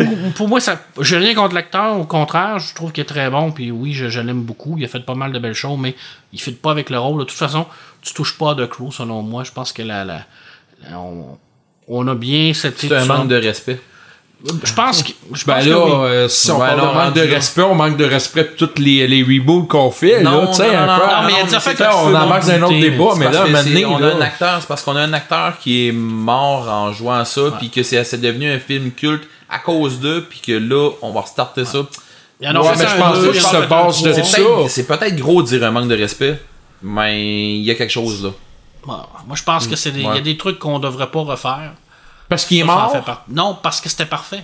C'était correct de Ben, il y a bien des films qui ont été parfaits qu'on a refait, Oui, qui n'ont pas été aussi bons. oui, mais ça- ça fait qu'on qu'il hein. qu'on devrait pas le faire avec lui. Ben, moi, c'est mon avis Oh, personnel. ouais, c'est ça, je sais, il n'y a pas de Je trouve que cette. BD-là a très bien été adaptée avec le film de Brouillant 94. Puis ça m'a- ça m'éteint énormément qu'ils refassent un Le, nouveau film. le 2 puis le 3 c'est taché dans les poubelles. Hein. Moi, je sais c'est mauvais, mauvais, mauvais, les de ça, là. suites, là. Parce Ah. que c'est. si vous avez la chance de lire cette BD, The Crow de James O'Barr, vous allez capoter. Un dessin extraordinaire. C'est poétique, c'est romantique, c'est violent, c'est intense, c'est de l'amour inconditionnel, C'est The Crow. c'est une des plus belles histoires d'amour qui a été écrite en BD. Merveilleux. En noir et blanc? Elle est en les- noir- l'é- l'é- L'édition intégrale est en noir et blanc. Elle a été traduite par Delcourt. Alors, euh, récemment, l'édition vraiment au complet avec les annotations de l'auteur. Superbe BD. Ça veut dire, on pourrait faire le film en noir et blanc, ça pourrait peut-être nous rapprocher de la BD aussi, là. En tout cas. Visionneur. Ce Euh, t'allume, ce qui ben moi, euh, j'en ai parlé un petit peu tantôt de Denis Villeneuve. euh, euh, puis en parlant de lui, ben ce qui m'a allumé, c'est qu'on se rend compte qu'on a de plus en plus de réalisateurs québécois internationalement. Et ça, je trouve qu'on le souligne pas assez. On a Denis Villeneuve, on a Xavier Dolan, on a Jean-Marc Vallée, on a Potts qui commence euh, de plus en plus à faire des films euh, internationaux. Et moi, je suis content parce que on- enfin, euh, on- nos réalisateurs peuvent euh, s'exporter un peu partout. Oui, ben pour euh, faire. Ce qui est dommage, c'est pour faire de grosses productions, euh, on doit Ben, les faire ailleurs qu'au Québec. Je suis sûr que si on aurait 50 millions de budget au Québec, je suis sûr qu'ils pourraient faire d'excellents films québécois. Mais bon, ils sont obligés d'aller ailleurs. Mais quand même, ça vaut la peine de souligner. Denis Arcand, tu sais, on, on les nomme. Euh, ce qui m'éteint, euh, ben, euh, c'est euh, Spider-Man Homecoming, le, comme j'en ai parlé, le fameux costume du Shocker. Écoute, c'est, écoute, moi là, j'ai voulu aller voir la BD, le costume de la BD. Ben, je sais pas si c'est Eric, tu l'as vu? Ouais, mais. Euh, oui. moi, C'est un honnêt- shocker, moi, là. euh, Ouais, ok. oui. Mais quand j'ai vu la version BD, puis j'ai vu la version du costume dans le film, je dis mon Dieu, c'est donc bien artisanal comme Non, costume. T'as pas de CGI, t'as rien. là. C'est ça, c'est que les, les costumes sur photo, c'est toujours lettre. Ah, ben, en Mais tout a cas. pas juste je- ça aussi. Ada- Là, là, c'est Homecoming, là. À ce que je comprends, c'est les débuts de. Ben, il est Euh, c'est plus jeune. Ben oui, puis c'est peut-être L'attente Shock. d'encaissement, euh, quoi, à 50, à l'âge jeune, l'attente. À là, 51 tu sais. ans. À 51 Oui, ans. On parle plus d'une madame de 70 ans. dis-toi que aussi Shocker, faut qu'il commence à quelque part. Peut-être que c'est son début à lui. Ouais, puis les, les, si les son- costumes rouilles et, et jaunes qu'on voit sur, euh, sur les BD, peut-être que. Ouais, mais c'est ça. C'est peut-être lui, mais upgradé. Il y a peut-être aussi des effets spéciaux qui vont être mis sur le ça, costume, oui, là, sûrement, mais sûrement. euh, bon, en Mais- tout cas, pour le moment, quand j'ai vu ça hier, ça a fait comme ah non, c'est c'est pas. Mais moi, je me ça rappelle tellement des premières photos de Flash, là, Ah, c'était de Flash à la télé. Là. Ouais. Les premières photos, c'était affreux parce ça, que, là. parce que le, le costume est fait pour qu'il puisse bouger. Donc, quand il bouge pas, ça a l'air trop grand. Ça, ça. ça a l'air d'un pyjama. Je vais laisser la chance au coureur, mais sauf que bon, c'est, c'est, ça m'a éteint un petit peu. Mais toi, Tante May, ça t'allume pas. En quoi? Tante moi, oui. ça t'allume pas. Moi, oui. Ben, elle, oui. Celle de Homecoming, oui. Euh, mais j'ai ben, ah non, mais en, en parlant de ce film-là, j'ai vraiment hâte de voir. Tu sais, parce que là, on retourne un peu dans sa jeunesse. Je sais pas si on va faire des liens avec les anciens. Je pense euh, pas. Non. Euh, Je pense pas. Je pense pas qu'il puisse. Non. Non. Est-ce qu'on va reparler du comment qui est devenu Spider-Man? Je pense euh, pas parce non. que on a clairé ça tout de suite dans euh, Civil, Civil War. War. Civil War. Ouais. Civil War, il y a eu un accident, c'est arrivé il y a trois mois, il commence à se faire un peu. C'est ça, là. Ils vont peut-être en parler, mais ça va être euh, survolé de Ouais, c'est ça. Dans le générique du début, Puis peut-être. Oncle Ben là. mourra pas. J'ai hâte de voir, par Il est exemple, déjà mort. Il est déjà mort. j'ai hâte de voir le costume du vautour. Ouais. Moi Euh, ça, c'est Michael Keaton. Je pense que là, on va peut-être mettre le paquet sur lui. Ouais. Parce que c'est le méchant principal du film. Donc, euh, voilà, c'est ça. Red the Gamer, ce qui t'allume, ce qui t'éteint. Ben, ce qui m'allume, euh, j'en ai trois. À part Euh, Tante là. À part Tante bon ok. J'en ai trois quand même. Euh, non, ben, notre studio. Tu sais, notre. euh, ok, oui, c'est pas un studio, mais euh, on est clairement en avance sur ce que c'est que on pensait l'être, là, quelques mois. Au mois de mai, on se serait parlé de ça, puis qu'on serait parti, on serait parti à rire toute la gang. hein. On aurait dit, ben oui, on me semble, oui, qu'on va se ramasser de même. Mais quatre micros, j'ai hâte d'entendre le son, qui doit être sûrement plus professionnel. Euh, pour vrai, euh, j'ai vraiment l'impression que là, on est en train d'enregistrer plus une. Pas une émission de radio, mais qu'on est en train de faire une, une job euh, pour nos auditeurs. On appelle notre studio Mark 1. euh, Mark 2, ça va être pour la prochaine fois. J'ai hâte de voir Ouais. ça. Ensuite de ça, euh, l'immersion Kraken, euh, comme j'en ai parlé tout à l'heure, c'est le dernier, euh, mon, mon dernier vrai GN de l'année. Euh, à part peut-être un- une incursion à Bicoline, une campagne euh, puis une soirée taverne. là. Mais je veux dire, euh, pour l'année jusqu'à jusqu'au printemps prochain, euh, c'est la dernière activité. Euh, Stranger Things, saison 2. Eh, Oh mon dieu, hey, je suis content là. Bon regarde, c'est. Bon ça m'allume. Puis ceux là qui comprennent pas comment ça qu'on est donc bien content, ben écoutez-les. Puis si vous. Exactement. Puis si vous Puis je suis content d'avoir Netflix, moi, à ben c'est ça. Puis si vous comprenez pas comment ça qu'on a trippé, ben Vous êtes trop jeune. Posez-vous des questions. Mais euh, ensuite de ça, euh, ouais, peut-être que oui, vous êtes trop jeune. Ben, c'est ça, parce que moi, j'ai- demandé à des gens de l'écouter parce que c'est des gens qui ont aucune référence des références qu'on retrouve dans. Ils sont trop jeunes? Puis je veux savoir, probablement, pa- puis je veux savoir s'ils sont capables d'apprécier quand même. Et puis, Je- je- J'attends. Ok, j'attends. t'attends. Je- dans un prochain podcast, on a la probablement. réponse. Oui, oui, oui. Euh, ce qui m'éteint, ben, euh, je suis un hardcore gamer. Je suis GNiste de profession, puis euh, je veux dire, euh, c'est la fin des, des- de la saison GN qui s'en vient. Euh, Tu sais, avec la- la- le froid et tout ça, euh, la majorité des grandeurs nature euh, achève. Euh, on va faire place à la saison 2017 qui s'en vient après là. Euh, dans le fond, là, on va tomber dans un temps de fabrication pour les artisans. Euh, juste un cue comme ça pour les gens qui sont artisans. Pognez pas les nerfs après vos, après le monde qui commande. Puis le monde qui commande, s'il vous plaît, pensez que les artisans, maintenant, les autres aussi, ça y est temps d'aller jouer avec vous autres. Fait que commandez pendant les saisons mortes. Euh, c'est pas mal ce qui fait, euh, ce qui clôt mes, Oui. euh, mes, mes points. Ben, ça complète ce huitième podcast des Crinqués. On se retrouve pour le prochain. Vous nous suivez par la page Facebook Les Crinqués du super-héros, page Facebook du podcast aussi, le site internet podcast. euh, podcastdescrinqués.website. Et donnez-nous vos, vos impressions Ben sur oui. le son. Parce que Ah, pour puis nous, vos euh, questions, vos oui, commentaires. ouais, Il y a sûrement des affaires qu'on a oubliées, là, des séries, des BD, des films. Vous n'avez pas parlé de ça, mais Ah, c'est clair. on n'est pas Ben, on s'en garde pour les prochains. C'est ça. Dites-nous là, puis ça va nous faire plaisir d'en parler au Yes. prochain podcast des Crinqués.